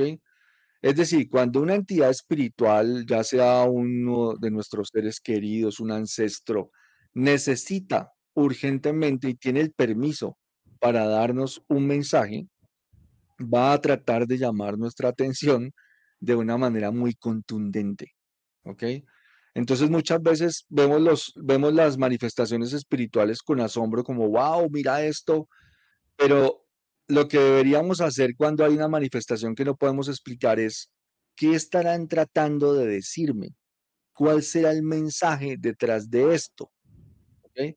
Y si la vida de una persona tuviera este tipo de manifestaciones como esta, yo lo que haría sería conseguir un medium experimentado y recomendado para que pueda llegar a contactar a lo que sea que esté intentando comunicarse conmigo. Eso haría yo.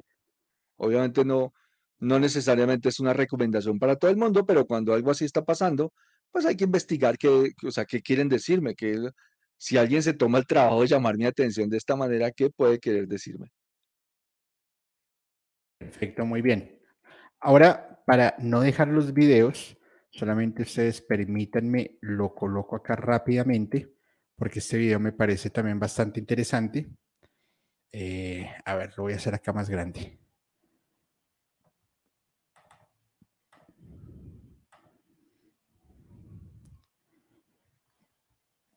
Se ve una como, como, como un humo negro. Sí, ese me lo envía Miguel Rivera, con quien hice un capítulo sobre masonería. Y sucede, ya te digo exactamente en dónde.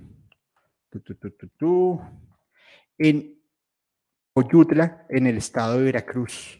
Ok. ¿Qué opinas de eso? bueno, por supuesto. ¿no? Yo, yo, de hecho, tengo un video que se llama Entidades Sombra. Estas entidades sombra pueden corresponder a muchos fenómenos, o sea, pueden ser entidades negativas, que es lo más probable, que sea una entidad de carácter negativo. Pueden ser entidades de carácter humano que no tienen la fuerza necesaria para manifestarse de manera visible como cuando estuvieron en vida.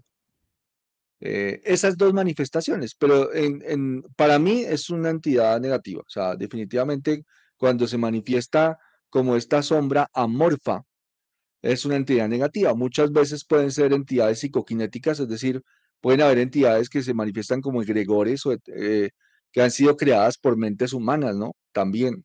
Y tienen este tipo de manifestaciones. Entonces, puede corresponder a muchas cosas, pero lo que yo siento es que es una entidad de carácter negativo. Por la forma en la que se mueve, por la forma en la que se desplaza por el espacio, Normalmente las entidades humanas no se manifiestan en un espacio tan grande. Eh, las entidades humanas suelen permanecer en espacios pequeños. Entonces las personas dicen, no, que mire que se aparece una señora en, en este cuarto, pero no se aparece sino en ese cuarto. O se aparece en las escaleras, no se aparece sino en las escaleras. Ya sea energía remanente humana o ya sea una manifestación espiritual de un alma humana perdida, siempre tienen espacios restringidos. Pero lo que yo veo de esta, de esta entidad es que se mueve fluidamente por todo el espacio y eso es, característico de entidades oscuras. O sea, ya estamos hablando de entidades de carácter demoníaco. Pasen por favor al canal de, em, Alberto, por favor, moderadoras, moderadores, coloquen en el chat y fíjenlo el, la dirección diario de un ocultista, porque la verdad los videos que tiene Alberto son una joya, son muy buenos. Fíjate este video, por favor. Lo, lo voy a poner un poquito más lento. Ahí está.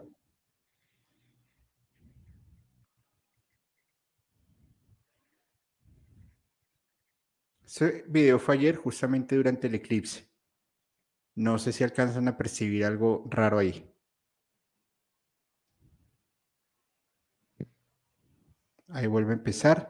Lo voy a poner el punto que es. Ok. Ah, ahí pasó. Espero a ver si lo puedo poner un poquito más lento.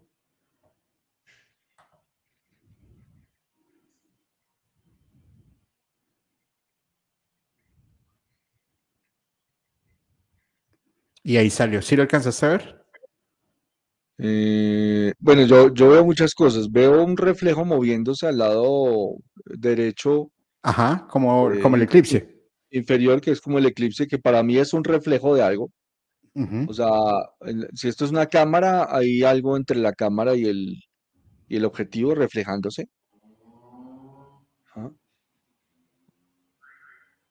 Justo, ay, ay, ay, espérame a ver y ahí lo único que, veo en ese momento justo que, que indicas un veo un, número 6. Ah, ya lo vi. Sí, ya, espérate. Sí, pero uy, es. Ahí está. Míralo acá. A ver, aquí se ve mejor. Ahí se ve. Es más, voy a hacer la imagen más grande. Sí, no, es, sí, ya lo vi pasar. Sí, no, es, es bastante imperceptible, pero ya lo vi pasar. Mira, ahí está la imagen ya montadito. Y ayer justamente se vieron, se dieron muchos avistamientos. Ahí está, perfecto. Bastante, bastante raros. Este video me lo envía eh, Karim, porque esta, esta, tarde hice un, live por Instagram y, y, nos lo envió. Yo, wow, está interesante y... perfecto, es un disco. Es un disco, a ver si lo puedo, si lo hago un poquito más grande, espérame a ver. Ahí está, mírenlo. Parece un sartén volando. Sí, de hecho, sí. El ataque del sartén volador. Alguien, alguien aventó un sartén con mucha fuerza. Eh, mira, este, tema tiene varias, varias vertientes. Yo no soy un experto en el tema UFO, porque no, no me he interesado en ese tema a lo largo de mi vida. Yo he tenido experiencias eh, con seres interdimensionales. ¿Ok? Eh, pero no me he interesado. ¿Por qué? Porque para mí es de alguna manera normal, es decir, en mi, en mi conciencia existe la información de que en este mundo interactuamos muchas razas de seres al mismo tiempo. ¿Ok? Coincidimos muchas razas de seres al mismo tiempo. Muchas de esas razas tienen tecnologías muy, muy superiores a las que tenemos nosotros. El avance tecnológico no implica un avance de conciencia. O sea que muchas de esas razas, aunque son mucho más avanzadas tecnológicamente, no necesariamente lo son a nivel de conciencia, podrían estar a nivel incluso de nosotros. Muchas otras razas son muy avanzadas a nivel de conciencia y a nivel tecnológico, pero siempre hemos coexistido. Yo no me he interesado en este tema porque simplemente mi enfoque es hacerme responsable de mi evolución. Esto, este, este ejemplo va a sonar, va a sonar bien feo, pero es, es tengo otra forma de hacerlo. Dale. Vamos a suponer que tú, que tú, tú, ah, tú tienes tu mascota. Entonces vamos a suponer que tú tienes a tu gatito o tu gatita y la amas y hace parte de tu familia. ¿Ok? Pero por más amor que tienes por ella, no puedes alterar su estado evolutivo. ¿Ok? Porque su estado evolutivo solamente le corresponde a ella. Por más amor que tengas por ella, tú puedes cuidarla, tú puedes protegerla de alguna manera, puedes alimentarla, puedes hacer todo lo que puedas hacer por ella, pero su estado evolutivo no lo puedes, hacer, no lo puedes cambiar. Cuando nosotros vemos estos seres que están altamente evolucionados, ellos saben eso y saben que por más que tengan un gran amor por la humanidad, no pueden cambiar nuestro estado evolutivo. Solamente yo puedo cambiar mi estado evolutivo. Solamente yo puedo hacerme responsable de mí. Y eso nos diferencia de otras razas, porque es que nosotros siempre estamos esperando que alguien nos salve. Entonces, muchas personas hablan de ovnis y cuándo van a venir por nosotros y cuándo nos van a sacar de acá. Y yo sí me voy con ellos. No, yo, digo, yo digo, yo no me voy con ellos para ninguna parte porque yo estoy en mi proceso evolutivo. Entonces, el, el esperar que alguien nos salve es no querer hacernos responsables de nosotros. Y por eso yo creo fervientemente que la única salida permanente de la esfera física, de esta esfera que es tan complicada, que representa tantos desafíos, es el poder generar las habilidades necesarias para servir en otros mundos. Por eso es que estamos acá. Y mira que nosotros todos, muchas personas tienen afán de salir corriendo de acá, ¿no? De hecho, todo el mundo quiere salir corriendo por todas las, las vicisitudes de la vida física y los entiendo, no, yo no soy la excepción, pero también entiendo que estar aquí tiene un propósito. Yo digo, bueno, yo estoy aquí, ¿yo qué tengo que aprovechar? Pues aprender. Todo lo que ustedes aprendan hace parte de la sabiduría de su alma. Si ustedes aprendieron a tocar un instrumento, eso enriquece la sabiduría de su alma. Si aprendieron ciencias, eso enriquece la sabiduría, la sabiduría de su alma. Todo aprendizaje, se aprendieron a ser humildes, se aprendieron a ser, a ser guías, se aprendieron a, a ser eh, amorosos. Todo eso es parte de la sabiduría del alma. Eso es lo que estamos haciendo acá. Hace parte del aprendizaje. Y cada vez que ustedes tengan un desafío, resolver problemas en la vida genera una gran experiencia y un aprendizaje de alma. Entonces, ahí vemos la vida desde otra perspectiva y siempre estamos como, como al tanto de, bueno, ¿qué nos puede traer? ¿Qué sorpresas pueden venir más adelante? Pasa, es como, pásame otra que yo la resuelvo cuando, cuando estudiaste para el examen. pásame la siguiente y yo la resuelvo, que yo hoy vengo sabiendo de todo. E, es como y, al final nosotros como, como, como seres humanos lo que estamos buscando es como volvernos nuestro camino más fácil. Y, es, y es desde la naturaleza. Y, está bien. Es decir, está bien que tú hagas tu camino más fácil, porque ¿quién, quién finalmente elige el camino? Tú. Sí, pero a lo que me refiero es, eh, y, dabas el ejemplo cuando estábamos en escuela o en la universidad.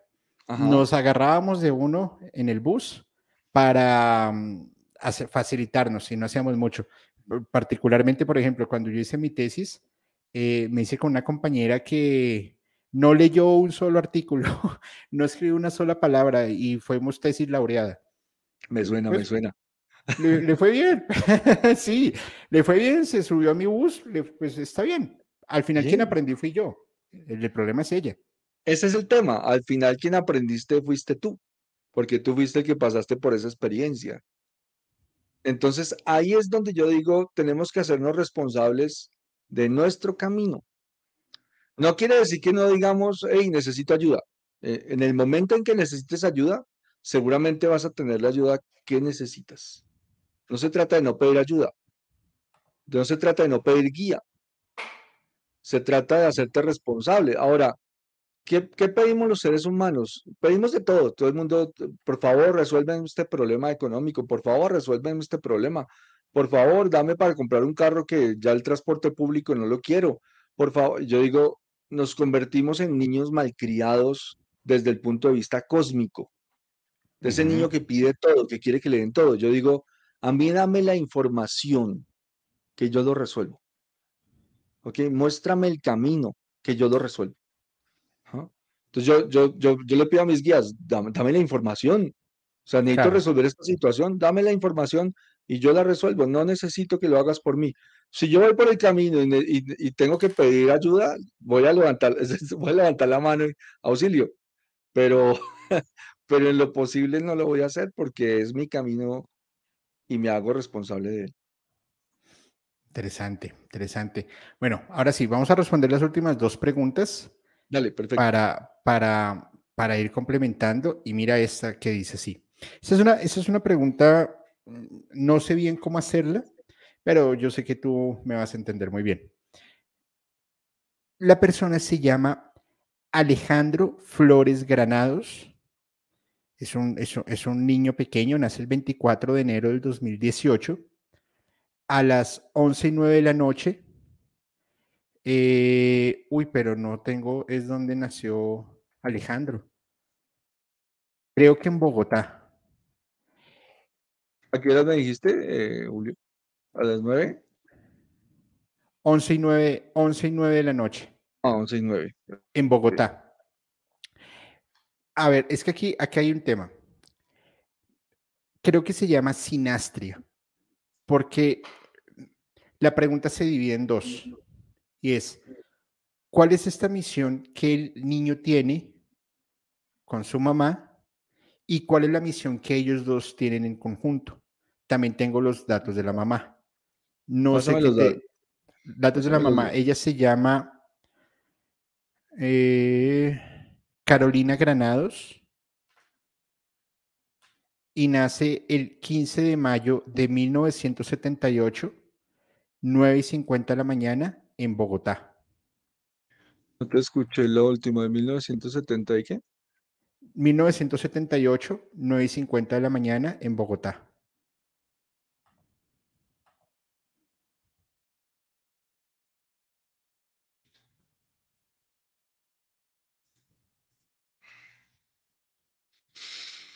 Bueno, realmente cuando las preguntas son así, tenemos que partirla en dos. Es decir, lo primero que voy a mirar, voy a mirarlos individualmente y después los voy a ver juntos. Por favor. Entonces voy a iniciar, voy a iniciar con ella, con Carolina. Ok. 78, 9 y 50 de la mañana en Bogotá, Colombia.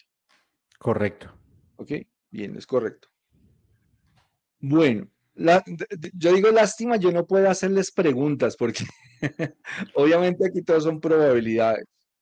Pero si quieres, pero si quieres hazles porque ella está en el chat. Y inclusive está, interactuando ahí. Parte del trabajo de ella en esta vida, ella tiene ascendente en cáncer. Eso quiere decir que su alma entró en la vida física con la probabilidad de ser mamá. Pero pero no necesariamente preparada para hacerlo. ¿Ok? ¿Quién tenía que tomar esa decisión? Ella. Ella era la que tenía que tomar la decisión de que si quería ser mamá o no. La pregunta que me gustaría hacerle a ella, ella, si ella realmente quería ser mamá o, eh, o había planeado, o, en, en algún momento de su vida planeó no querer tener hijos. Pero ella de alguna manera venía a experimentar el hecho de ser mamá en algún nivel de manifestación. Si hubiera sido el caso de no querer tener hijos, igual hubiera tenido algo distinto, es decir, un ascendente cáncer viene a ver crecer a alguien, viene a ayudar a crecer a alguien, no necesariamente un hijo biológico. A veces viene a ver crecer una mascota, viene a cuidar y proteger mascotas, los que no están preparados para ser padres o definitivamente su plan evolutivo, eh, su plan evolutivo no lo planeó porque, porque digamos que porque necesitaba hacer otras cosas que no era tener hijos porque no se lo hubiera permitido. Eh, venía a experimentar el hecho de cuidar, proteger y ver crecer a alguien. Eso es parte importante de su desarrollo y de su vida. Por otro lado, tiene una misión que tiene que ver con el impacto a grupos de personas también. Tiene un sol en casa 11. Tiene un sol en casa 11 en Tauro, o sea que ahí la misión es aprender a tener con un propósito, lograr identificar sus talentos y sus habilidades para poder generar prosperidad económica en su vida. Esos talentos y esas habilidades podrían estar relacionadas con el signo de Tauro, que fue lo primero que hablamos en este programa. O hubiera sido importante el impacto con grupos de personas o impactar grupos de personas. Ella hubiera podido ser médico perfectamente dentro de las posibilidades. También podría haber sido abogado, profesora, algo relacionado con la mente, con las letras, con la comunicación. En cuanto a su hijo, a mí me parece que es, una, es un acuerdo de almas, es un encuentro espiritual. Incluso si ella no quería tener hijos en un comienzo, el encuentro espiritual al parecer estaba planeado. No sé si viste algún comentario de ella por ahí que yo no haya visto. No, no, aquí lo, aquí lo estoy viendo. Acá estoy viendo, pero no, no, no lo hay. Ella venía a encontrarse en esta vida. Eh, ya te digo con quién, con qué signo. Ella venía a encontrarse en esta vida con alguien del signo de Géminis y con alguien del signo de Sagitario. Esos hubieran podido ser padre, madre, hermanos, hijos. Obviamente hijos no es porque él es, él es Acuario. Eh, esposo, eh, pareja, etcétera. Ella trae protección del, tiene protección espiritual, tiene alguna protección espiritual y parte de su camino es vivir eh, digamos que tener un contacto cercano con esas manifestaciones de protección espiritual. Eso quiere decir que ella en esta vida va a tener algunas experiencias en donde ella dice, alguien me protegió, no sé quién fue. Eso tiene propósitos de fe. ¿Ok? Tiene propósitos de confianza en lo superior. Eso es lo que yo veo en ella. ¿Ok? Vamos a mirar a Alejandro. Dale. Él tiene un sol en Acuario en casa 4. Es un poquito dicotómico porque Acuario es muy libre. Acuario es muy independiente. El propósito de él es brillar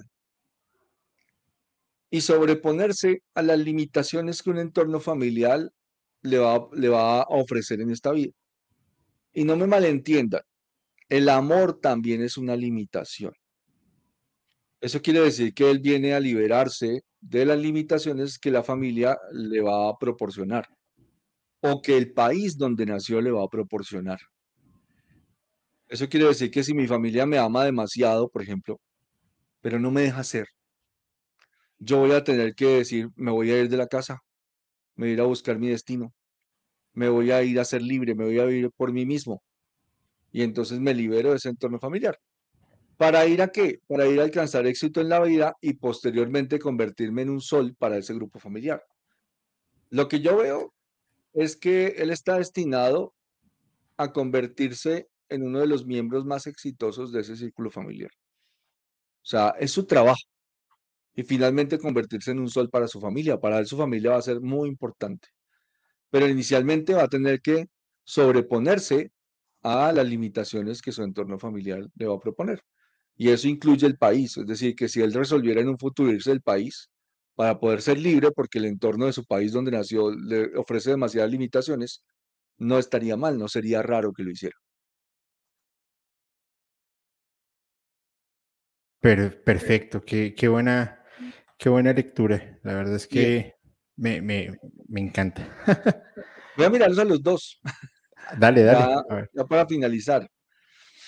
A ver, ¿qué veo? Bueno, déjame ver cómo está él con la mamá. A mí me, llama la atención algo en la carta de Alejandro, es que aquí me meto en cosas, bueno, pero esto no es tan personal. A mí me gustaría saber si cuando Alejandro nació, por alguna razón ella tuvo que quedarse callada o tratar de mantener las cosas ocultas, al menos por un tiempo, por un momento. O fue difícil, o ella estaba en una situación en donde no quería expresarse emocionalmente porque él trae una, un bloqueo en la manifestación, en la, en la expresión de las emociones, que él viene obviamente a liberarse de eso. O sea que parte importante del trabajo de Alejandro es venir a expresar sus emociones abiertamente. y a decir lo que siente y a decir no me siento bien con esto y si me siento bien con esto y esto me gusta y esto no me gusta. Fíjate que sí, lo que tú dices es cierto. Eh, ellos eh, son de Bogotá y cuando nace el, el bebé, salen de Colombia, van a México en búsqueda de una mejor vida y, bueno, las cosas no, no, no han resultado como, como debiera.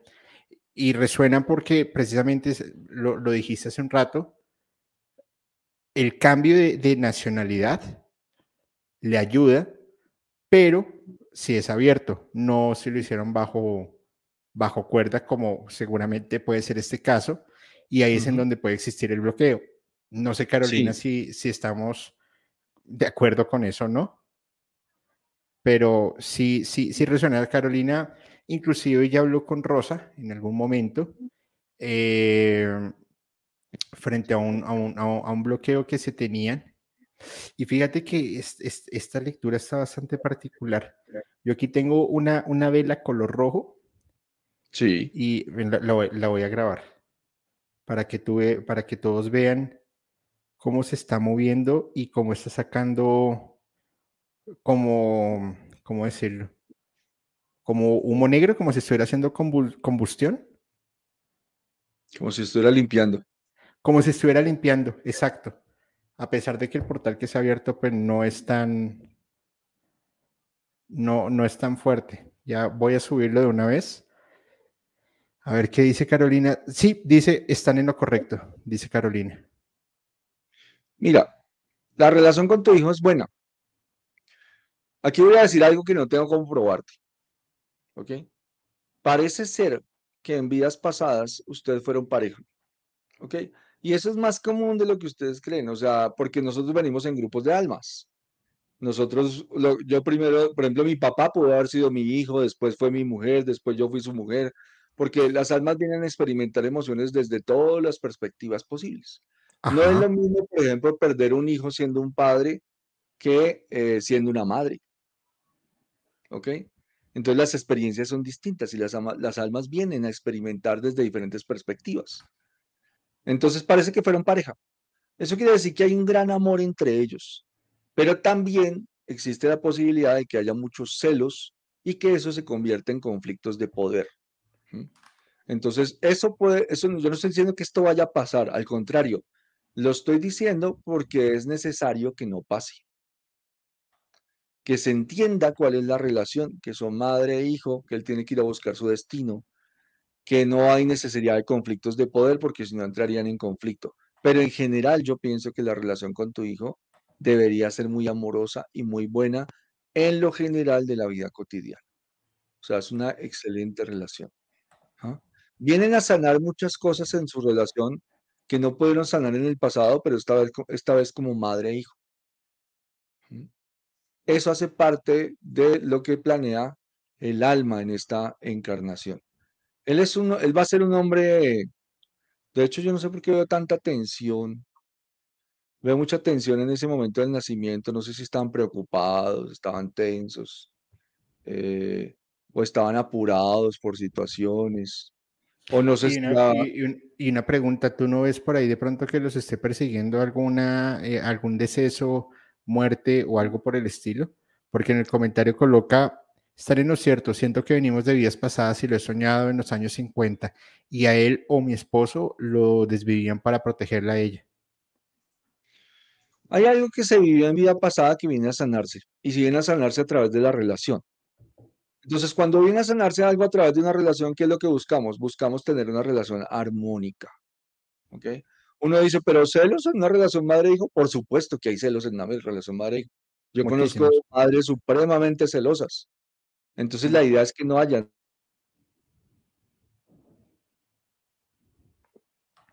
muy tensa. Entonces, o él es muy exigente con él mismo, hoy es muy, hoy es muy exigente en su vida, o estaba muy tenso, o estaba muy preocupado, o tenía, o estaba corriendo tratando de hacer muchas cosas, y esa tensión la hereda Alejandro. Entonces Alejandro también va a ser como con el lo que dije ahorita, el Ferrari, ¿no? eh, se me está acabando, hay que hacer las cosas ya, y entonces eso le genera mucha tensión. Él también tiene que apagar ese Ferrari y bajarse de ahí, eh, porque puede afectarlo en su vida, lo puede bloquear de alguna forma. Él tiene que hacer las cosas porque él quiere. Obviamente, sí hay algo que tengo que marcar en Alejandro, y es que es súper importante que sea disciplinado y que sea constante. Disciplina relajada y constancia son las claves del éxito de su vida. Disciplina relajada y constancia. Fíjate, les voy, a colocar acá la, evidencia. Eh, déjame nomás, acá quito esto, a ver si se ve. La paro, permíteme. Eso es en el estudio y eso es en este momento. Eso es en, vivo, básicamente. Mira cómo, cómo, cómo está. No sé si la están viendo. No, no la están viendo, perdón. Eh, me coloco acá. Ya, ahí está. Mira cómo se ve, cómo se mueve de, intensa la vela. Lo coloco en bucle. Claramente aquí no hay viento. Y, es como si hiciera combustión. Bueno, no se percibe muy bien, pero aquí yo que la estaba viendo sale humo negro. No sé, a ver si lo puedo agrandar acá un poquito. Y es básicamente una, una, no sé, yo lo llamo como una limpieza de coincidencia eh, frente al portal y frente a la historia que se contó de Alejandro y de, y de Carolina. Y bueno, pues interesante. Son, es simplemente rompimiento de energías, no es nada malo. Y bueno, ahí está la transmutación y la vela blanca también para ir limpiando un poquito. ¿Cómo lo ves? Importante, sí, no, importante. Él, él viene, él viene a, no sé, eh, es como si él viniera y parece ser que, que fuera a tener muchas responsabilidades.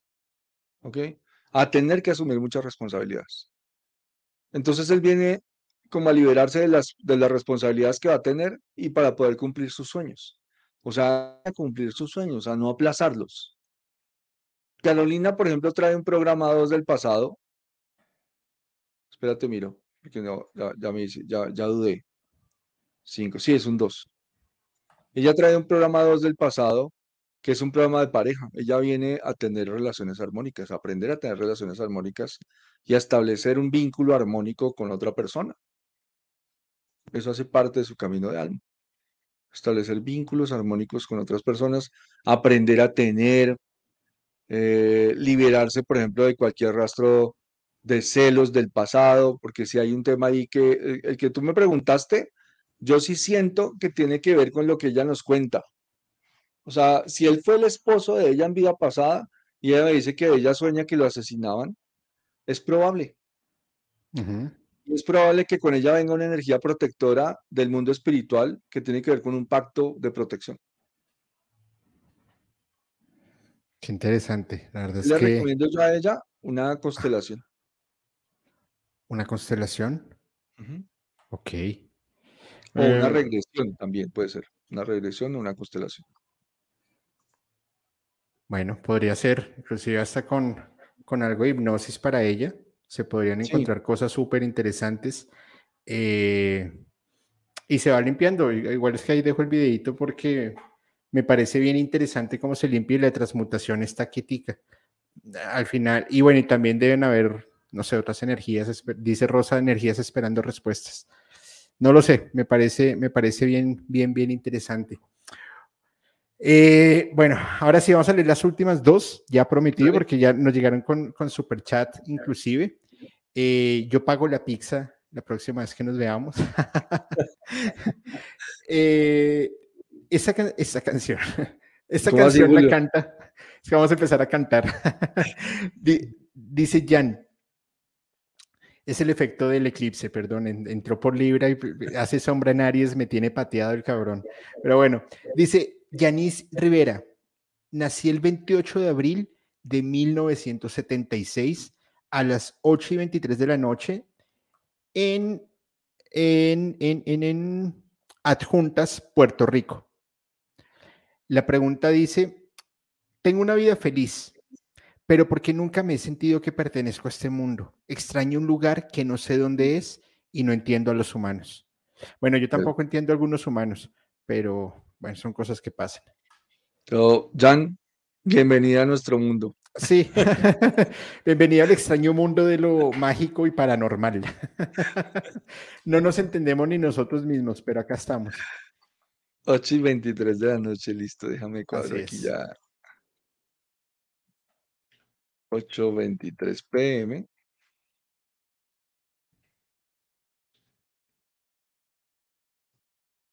¿Y ella es de Puerto Rico? De Puerto Rico. Puerto Rico, me imagino San Juan de Puerto Rico, ¿será? Adjuntas. Así se llama. ¿Adjuntas? Ajá. Adjuntas Puerto Rico.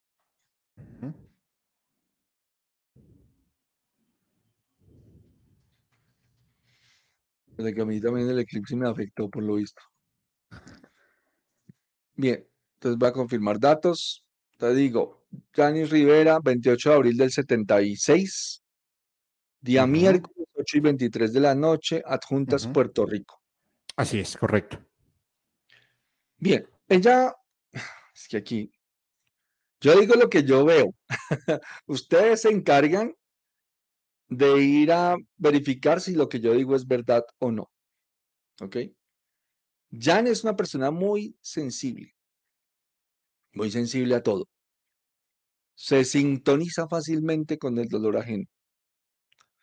Para mí, Jan tiene capacidades psíquicas mediúnicas empáticas. ¿Ok? Entonces, para mí, Jan es una mujer muy intuitiva, muy sensible a las energías. Fuera de lugar. Eh, muchos de las personas que son psíquicos empáticos o tienen capacidades mediums, en una gran parte de su vida se sienten perdidos. Hay muchos que sufren ataques de ansiedad, hay otros que les dan ataques de pánico, etc. Sí es importante que trates de, de poner esto en contexto, de ver, por ejemplo, qué sientes, qué es lo que, percibes, eh, cómo ves el mundo, pero trata de darle un enfoque constructivo a esto. Es decir, Neptuno, que es el planeta que tienes en, en el ascendente, te, da, te va a confundir ¿ok? O sea, te va a decir, ¿qué estamos haciendo acá? No sé, ¿qué es esto tan horrible? O te va a dar la capacidad para entender cuál es tu don y tu propósito en esta vida. Solamente tú puedes hacer esto, ¿ok? Puedes darle un enfoque. Entonces, explóralo. Trata de explorar esa posibilidad, ¿ok? Para mí, tú estás llamada a tener una vida de trabajo y de servicio. Eres una persona que nace con el sol en la casa 6. Nace con ese sol en conjunción con Júpiter, que son los que yo los llamo los niños divinos. Esos niños divinos traen un gran potencial, traen un gran potencial a esta vida de manifestación y de servicio. Eres una mujer Tauro, obviamente eh, fuerte. Yo siempre que digo Tauro es, cuero duro, le decimos que es cuero duro sí traes cosas que tienes que sanar del pasado, porque también hay un, hay un sentimiento de soledad, hay un sentimiento que viene del pasado que tiene que ver con sentirse poco amada, poco valorada y poco reconocida. Y parte de tu trabajo también es sanar eso. Revisa, por ejemplo, si, tienes algún bloqueo para expresar el afecto. Si lo llegas a tener, tu trabajo es aprender a expresarlo abiertamente. Revisa cómo te sientes frente al mundo. Si te sientes sola, poco amada, poco apreciada, pues vas a tener que empezar a darte ese amor tú misma, ese cariñito te lo vas a tener que dar tú. Pero no es solamente ir al espejo y darte besitos. Ese es un pasito. La mayor muestra de amor propio en esta vida es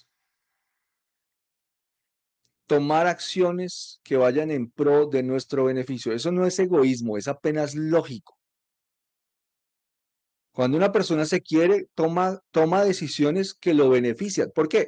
Porque si tú eres un instrumento de servicio, ya en este mundo, si estás llamada a ser un instrumento de servicio y tomas decisiones que van en, contra de ti, pues ya va a llegar un punto en donde no vas a poder ser un instrumento de servicio. Porque vas a actuar en contra de tu energía. Entonces lo que tú tienes que hacer es tomar decisiones en esta vida que te beneficien. Si tú estás bien, el resto va a estar bien. Si tú estás bien, vas a poder guiar, vas a poder apoyar, vas a poder eh, estar para servir. Pero si no estás bien, no vas a poder hacerlo. Entonces, date ese amor que estás esperando, date ese amor que estás buscando afuera. Si tú te aprendes a amar, estás preparada para que llegue alguien a compartir ese amor contigo. Pero si tú no te amas, solamente van a llegar personas que van a acentuar el desamor que tú sientes por ti mismo. Entonces eso va a ser importante, es súper importante en tu vida. Y fíjate que eh, en algo, algo que mencionas y, y Jan lo está diciendo, es que ella trabaja en el sector salud y adicional es vidente. Entonces por eso tiene esa sensibilidad tan a flor de piel, ese sentido de soledad y que al ser vidente no está viendo lo que por lo general todos ven, no. sino ve un poco más allá y eso es lo que le está, lo que le está ensimismando, porque creo yo que puede que no tenga esa diferenciación o esa claridad entre el plano material y el plano espiritual. Y eso le está llevando un remolino de emociones bastante delicado. ¿Sabes qué es lo que pasa, Julio, con ella? Que ella está para todos. O sea, mira, trabaja en salud, o sea, servicio. Ella está para todo el mundo. Ella, ella, es, ella está entrenada para reconocer las necesidades emocionales de todo el mundo. Entonces ahora yo te digo, Jan, entonces ahora entrenate para reconocer las necesidades emocionales tuyas. No solamente afuera, también adentro. Y seguro que todo va a cambiar y te vas a sentir plena y feliz con lo que tú estás haciendo. Pero eso ya viene del pasado, parece que viene de papá. No sé si papá no te estaba esperando o no sé si él ya traía ese bloqueo de su propia vida, que a él también, él también se sintió así, o mamá. Y, y, fíjate, mira lo que dice ahí, veo las cosas antes de que suceden. Soy enfermera y ahí me cargo de mucha energía. Yo, yo lo que diría es, busca la forma también de, drenar esa energía, de limpiarte y tratar de estar revisando tu astralidad. Porque llega un punto, es como la, la, gota y el vino, llega una gota y te rebosa la copa y al final la única afectada eres tú, porque es algo que no estás, no estás controlando del todo. Sabes que lo tienes, pero no lo controlas. Y al final, como es un don, ese don también te puede traer consecuencias negativas si no se le hace el correcto uso. Entonces, ahí debes tener mucho cuidado. Búscate libros de mediums, búscate un medium entre fantasmas, James Van Pra, búscate libros de Lynn Jackson, un excelente medium, ahí vas a encontrar guía, seguramente vas a encontrar guía. Búscate libros de mediums que, que también, digamos que puedas tener la oportunidad de conocer esas historias, porque obviamente tú no estás sola. Hay muchos de nosotros hemos tenido que pasar. Creo que se, se, cayó Alberto. Eh, creo, que, creo que todos hemos qué?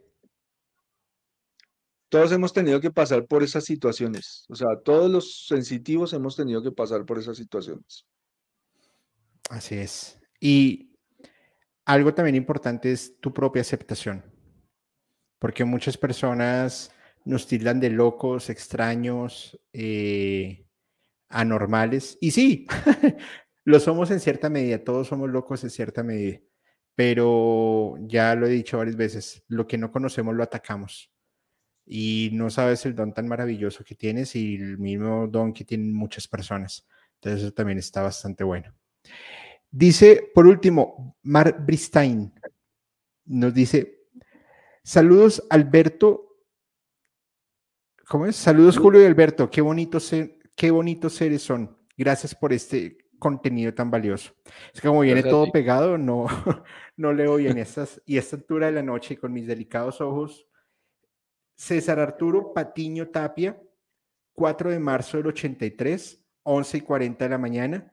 Pero Mar, por favor, no nos enviaste en dónde nació.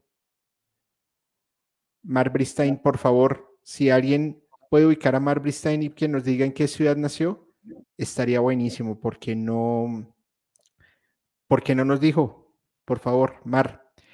Mientras nos llega esta última información, Alberto, ¿qué recomendación le puedes dar a la comunidad para el cierre de este año? ¿Y qué puede venir para el 2024, de acuerdo a tu conocimiento, por supuesto? que vienen son cambios. Estamos en una gran crisis. Pero la crisis tiene una connotación negativa desde nuestro, desde nuestro inconsciente colectivo. Cuando nosotros nos hablan de crisis, siempre decimos, no, pues vamos a estar en la mala. Crisis viene también de crisálida. Cuando el gusano entra en la crisálida, entra en un proceso de transformación profunda. El mundo está viviendo una crisis, un cambio de frecuencia, un cambio de realidad. Dentro de unos años, este mundo no va a ser el mismo que era, va a cambiar, van a cambiar muchas cosas. Desafortunadamente, toda crisis implica algún tipo de sufrimiento, algún rango de sufrimiento. Entonces lo que debemos hacer es hacernos cargo de nosotros mismos. Miren, si cada uno de nosotros, porque es que, ¿cómo lo explico? Preocuparnos por la inmensidad, por lo que no está en nuestras manos, no nos permite hacer nada. Es decir, Alberto Acosta no se puede preocupar por lo que está pasando, por el conflicto que está ocurriendo ahorita. No, no, no puede botarle energía a eso. ¿Por qué? Porque no está en sus manos hacer nada al respecto. No lo tengo aquí en mis manos. Si en mis manos estuviera, no habría ningún conflicto. ¿Qué tengo en mis manos? Yo, y ahí viene alguna palabra que se llama microprosopus, creador del mundo pequeño. Yo soy el creador de mi mundo pequeño. Yo me hago cargo de ese pequeño mundo. Entonces, ¿cuál es mi tarea? ¿Cuál es mi trabajo? Mi trabajo es mantener todos los escenarios de mi vida en equilibrio. Mi relación con mi esposa, mi relación con las personas de mi vida, mi relación con mi trabajo, mi relación con el dinero, mi relación con mi mente, con mis emociones, mi contacto con lo espiritual, mi relación con mi vocación y mi profesión, mi relación con mis amigos, así sean poquitos, con lo social, mi relación conmigo mismo. Eso es lo que yo tengo en mis manos. Si cada uno de nosotros se hace cargo de lo que tiene en las manos, de ese pequeño mundo, les juro que el mundo estaría mucho mejor en muy corto tiempo. El tema es que las personas se distraen. El ser humano es supremamente distraído. Y entonces yo ya estoy tratando de arreglarle la vida al otro y lo que este debería hacer, lo que debería pasar, y ya estoy en el Medio Oriente diciendo es que esto debería ser así, así, y estoy en el, ahora soy el presidente de los Estados Unidos y estoy diciendo lo que él debería hacer y soy el técnico de la selección de mi país y estoy diciendo lo que él debería hacer. Y todo eso es energía desperdiciada. Mi energía debe estar concentrada en, en construir mi pequeño mundo, microprosopus. Si yo algún día quiero ser un macroprosopus, un creador del mundo grande, voy a tener que aprender primero a hacerlo pequeño. Entonces, hágase cargo de lo que tienen en sus manos. Háganse cargo de su vida. Y el mundo va a estar mejor. Eso es lo que deberíamos estar haciendo. Al final hay cosas que nosotros no vamos a controlar, pero sí las tomamos como, como parte de nosotros. Y en los próximos 24, 36 meses van a ser meses de mucha crisis, de muchos cambios. Y más allá de preocuparnos, tenemos que ocuparnos. Tenemos que tomar las medidas necesarias para que las cosas salgan de la mejor manera posible. Es, es algo fácil de hacer, pero no tan sencillo. De, perdón, fácil de decir, pero no tan sencillo de hacer. Pero tenemos que centrarnos en el hoy y en cómo vamos a solucionar. A la pregunta de César Augusto Patiño Tapia, mi estimado Alberto, nacieron en, nació él, perdón, en Ciudad de México. Ah, México, perfecto.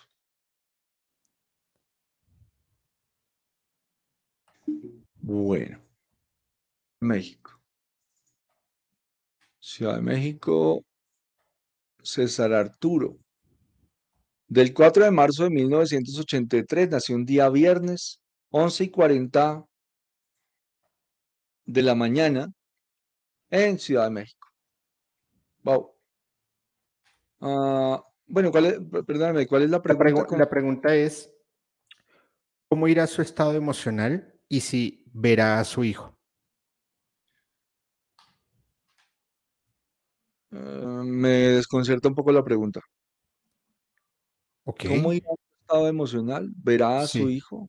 Ah, ya entiendo. Él tiene un hijo. Supongo que sí. Es lo que yo entiendo.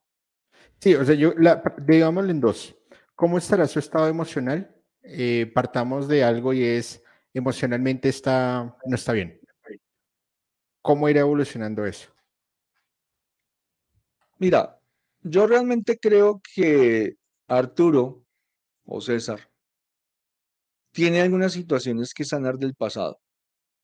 Cuando él nació, yo siento mucho sufrimiento y bueno, yo no sé si no sé si Mar sea su madre. ¿Quién será? ¿Quién, eh, Mar es la mamá de, de César?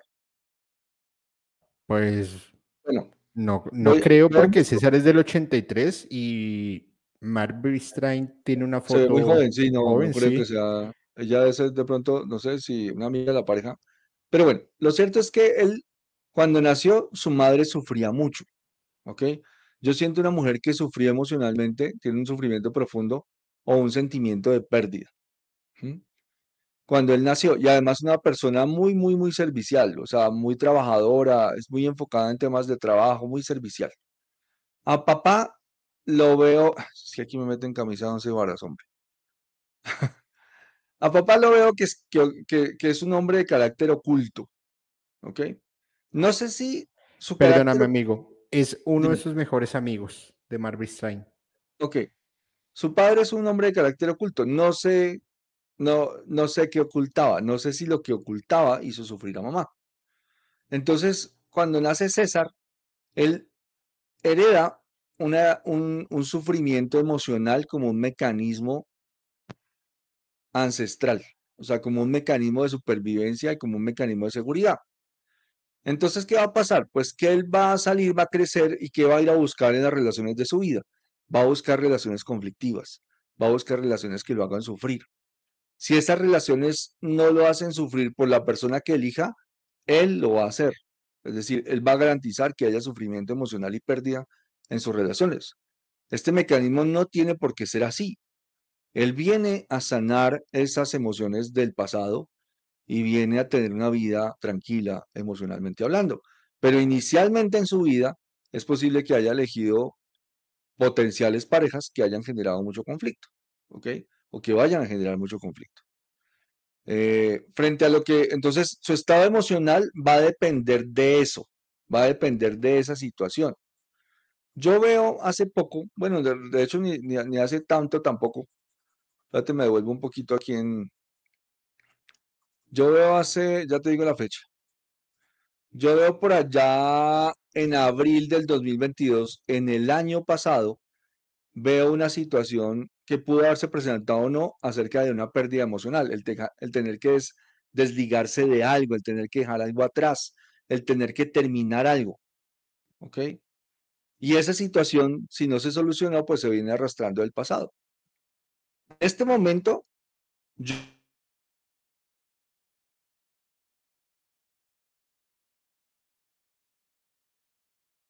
Amigo, perdóname, te perdimos. Quedaste en, este momento y ahí te perdimos.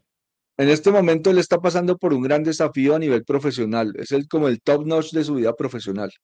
Y eso le va a pedir mucho. Va a ser un gran tiempo de desafío.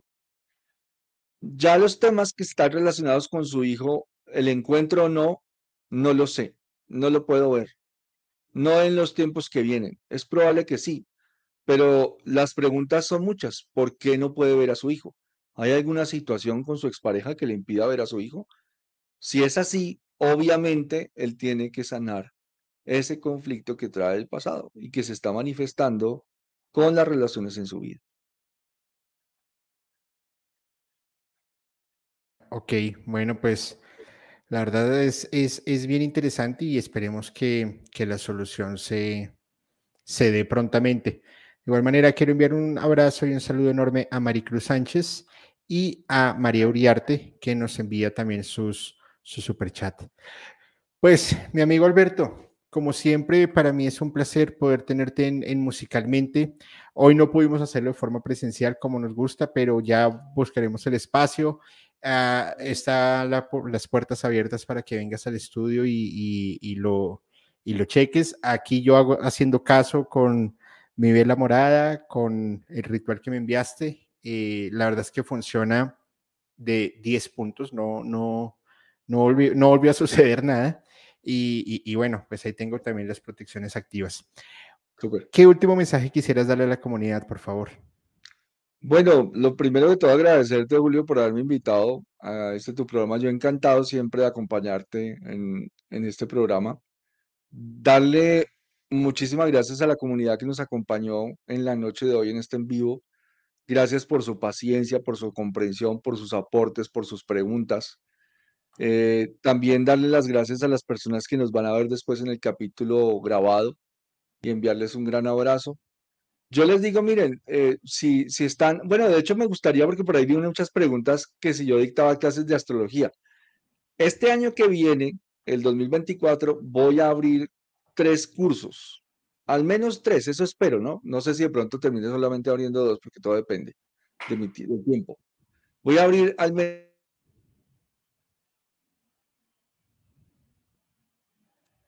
Entonces, las personas que no tenemos tanta diferencia horaria, pues es posible que tengan la posibilidad de contactarse conmigo. Yo lo voy a anunciar en mis redes, o sea, lo voy a anunciar en Facebook, lo voy a anunciar en el canal de YouTube, lo voy a anunciar en Instagram, entonces seguramente se van a enterar para que vayan haciendo preinscripciones. Inicia el 30 de enero, seguramente va a ser dos días a la semana, martes y jueves, tipo 7 de la noche, o sea, de 7 a 9, dos horitas. Eh, dos horitas por día para no irnos tan largos. Y el curso va a durar cuatro meses, o sea, 32 sesiones de dos horas cada uno. Entonces, si están interesados en el curso completo de astrología, yo encantadísimos de tenerlos de alumnos. Eh, a mí me parece que es tan sencillo para todo el mundo porque todos tenemos capacidades diferentes. Hay personas que son muy buenas personas que el tema de la astrología se les facilita muchísimo, hay otros que les toma más tiempo. Yo lo único que les voy a decir es, a lo que ustedes le dediquen tiempo, disciplina y constancia, lo van a aprender sí o sí. Entonces no es algo como que, ay, no, yo no puedo aprender astrología porque eso es muy complicado y hay que leer mucho, no. A lo que uno se le dedica, lo aprende. Entonces, en ese curso al menos tienen una base bien sólida para seguir un aprendizaje acerca de la astrología. Entre más astrólogos haya ah, buenos en este mundo, más buenos astrólogos haya en este mundo, que sean terapeutas, que sean sanadores, pues el mundo también va a estar mejor. Este mundo necesita mucha gente que pueda guiar. Y nuevamente, gracias, un abrazo para todos. Eh, cuenta con mi inscripción. Eh, toma todo mi dinero, porque me parecería súper interesante aprenderlo y, la verdad es que tú eres un crack, tienes un montón de información, entonces, claro que sí, y por favor, cuando tengas definido, tengas un flyer o algo, envíamelo y lo por todas nuestras redes también de musicalmente, por los moderadores, mejor dicho, lo hacemos grande, lo hacemos extensible porque es algo, es algo que va a servir y va a servir muchísimo. Eh, por último, quiero saludar a Dubu Sweetie. Dice, saludos, quizá no es el momento, pero Julio, ¿me puede mandar un saludo? Mañana es mi cumpleaños. Mucho éxito para el canal y aquí estamos apoyando. Amigo, dale el cumpleaños, por favor, a Dubu Sweetie. Dubu Sweetie, un feliz cumpleaños, que tengas el mejor de los cumpleaños. Te envío mis mejores deseos. Que todos tus buenos sueños se hagan realidad. Eh, muchísimas bendiciones y un gran abrazo. Igual de mi parte, Du, que la pases súper bien. Te envío un abrazo enorme, que tengas mucha paz, mucho amor, mucho éxito, vibra bonito y que este cumpleaños te traiga las mejores cosas. Eh, Alberto, muchísimas gracias. Gracias y a, ti. a toda la comunidad, si este capítulo les ha gustado y les ha parecido interesante, por favor, compártanlo, denos su like, suscríbanse al canal y hagan que la comunidad siga creciendo sientan la música, vivan la música, pero piensen de una forma totalmente diferente. Soy Julio y les deseo muy buenas noches.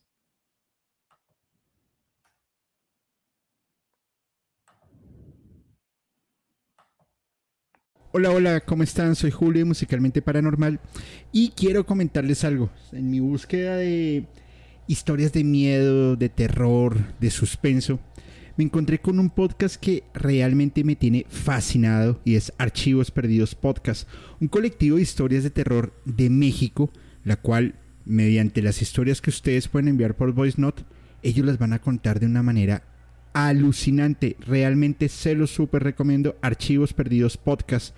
Y esto lo pueden escuchar en Spotify, Apple Podcast o cualquiera de sus plataformas de preferencia. Soy Julio de Musicalmente Paranormal y les envío un abrazo.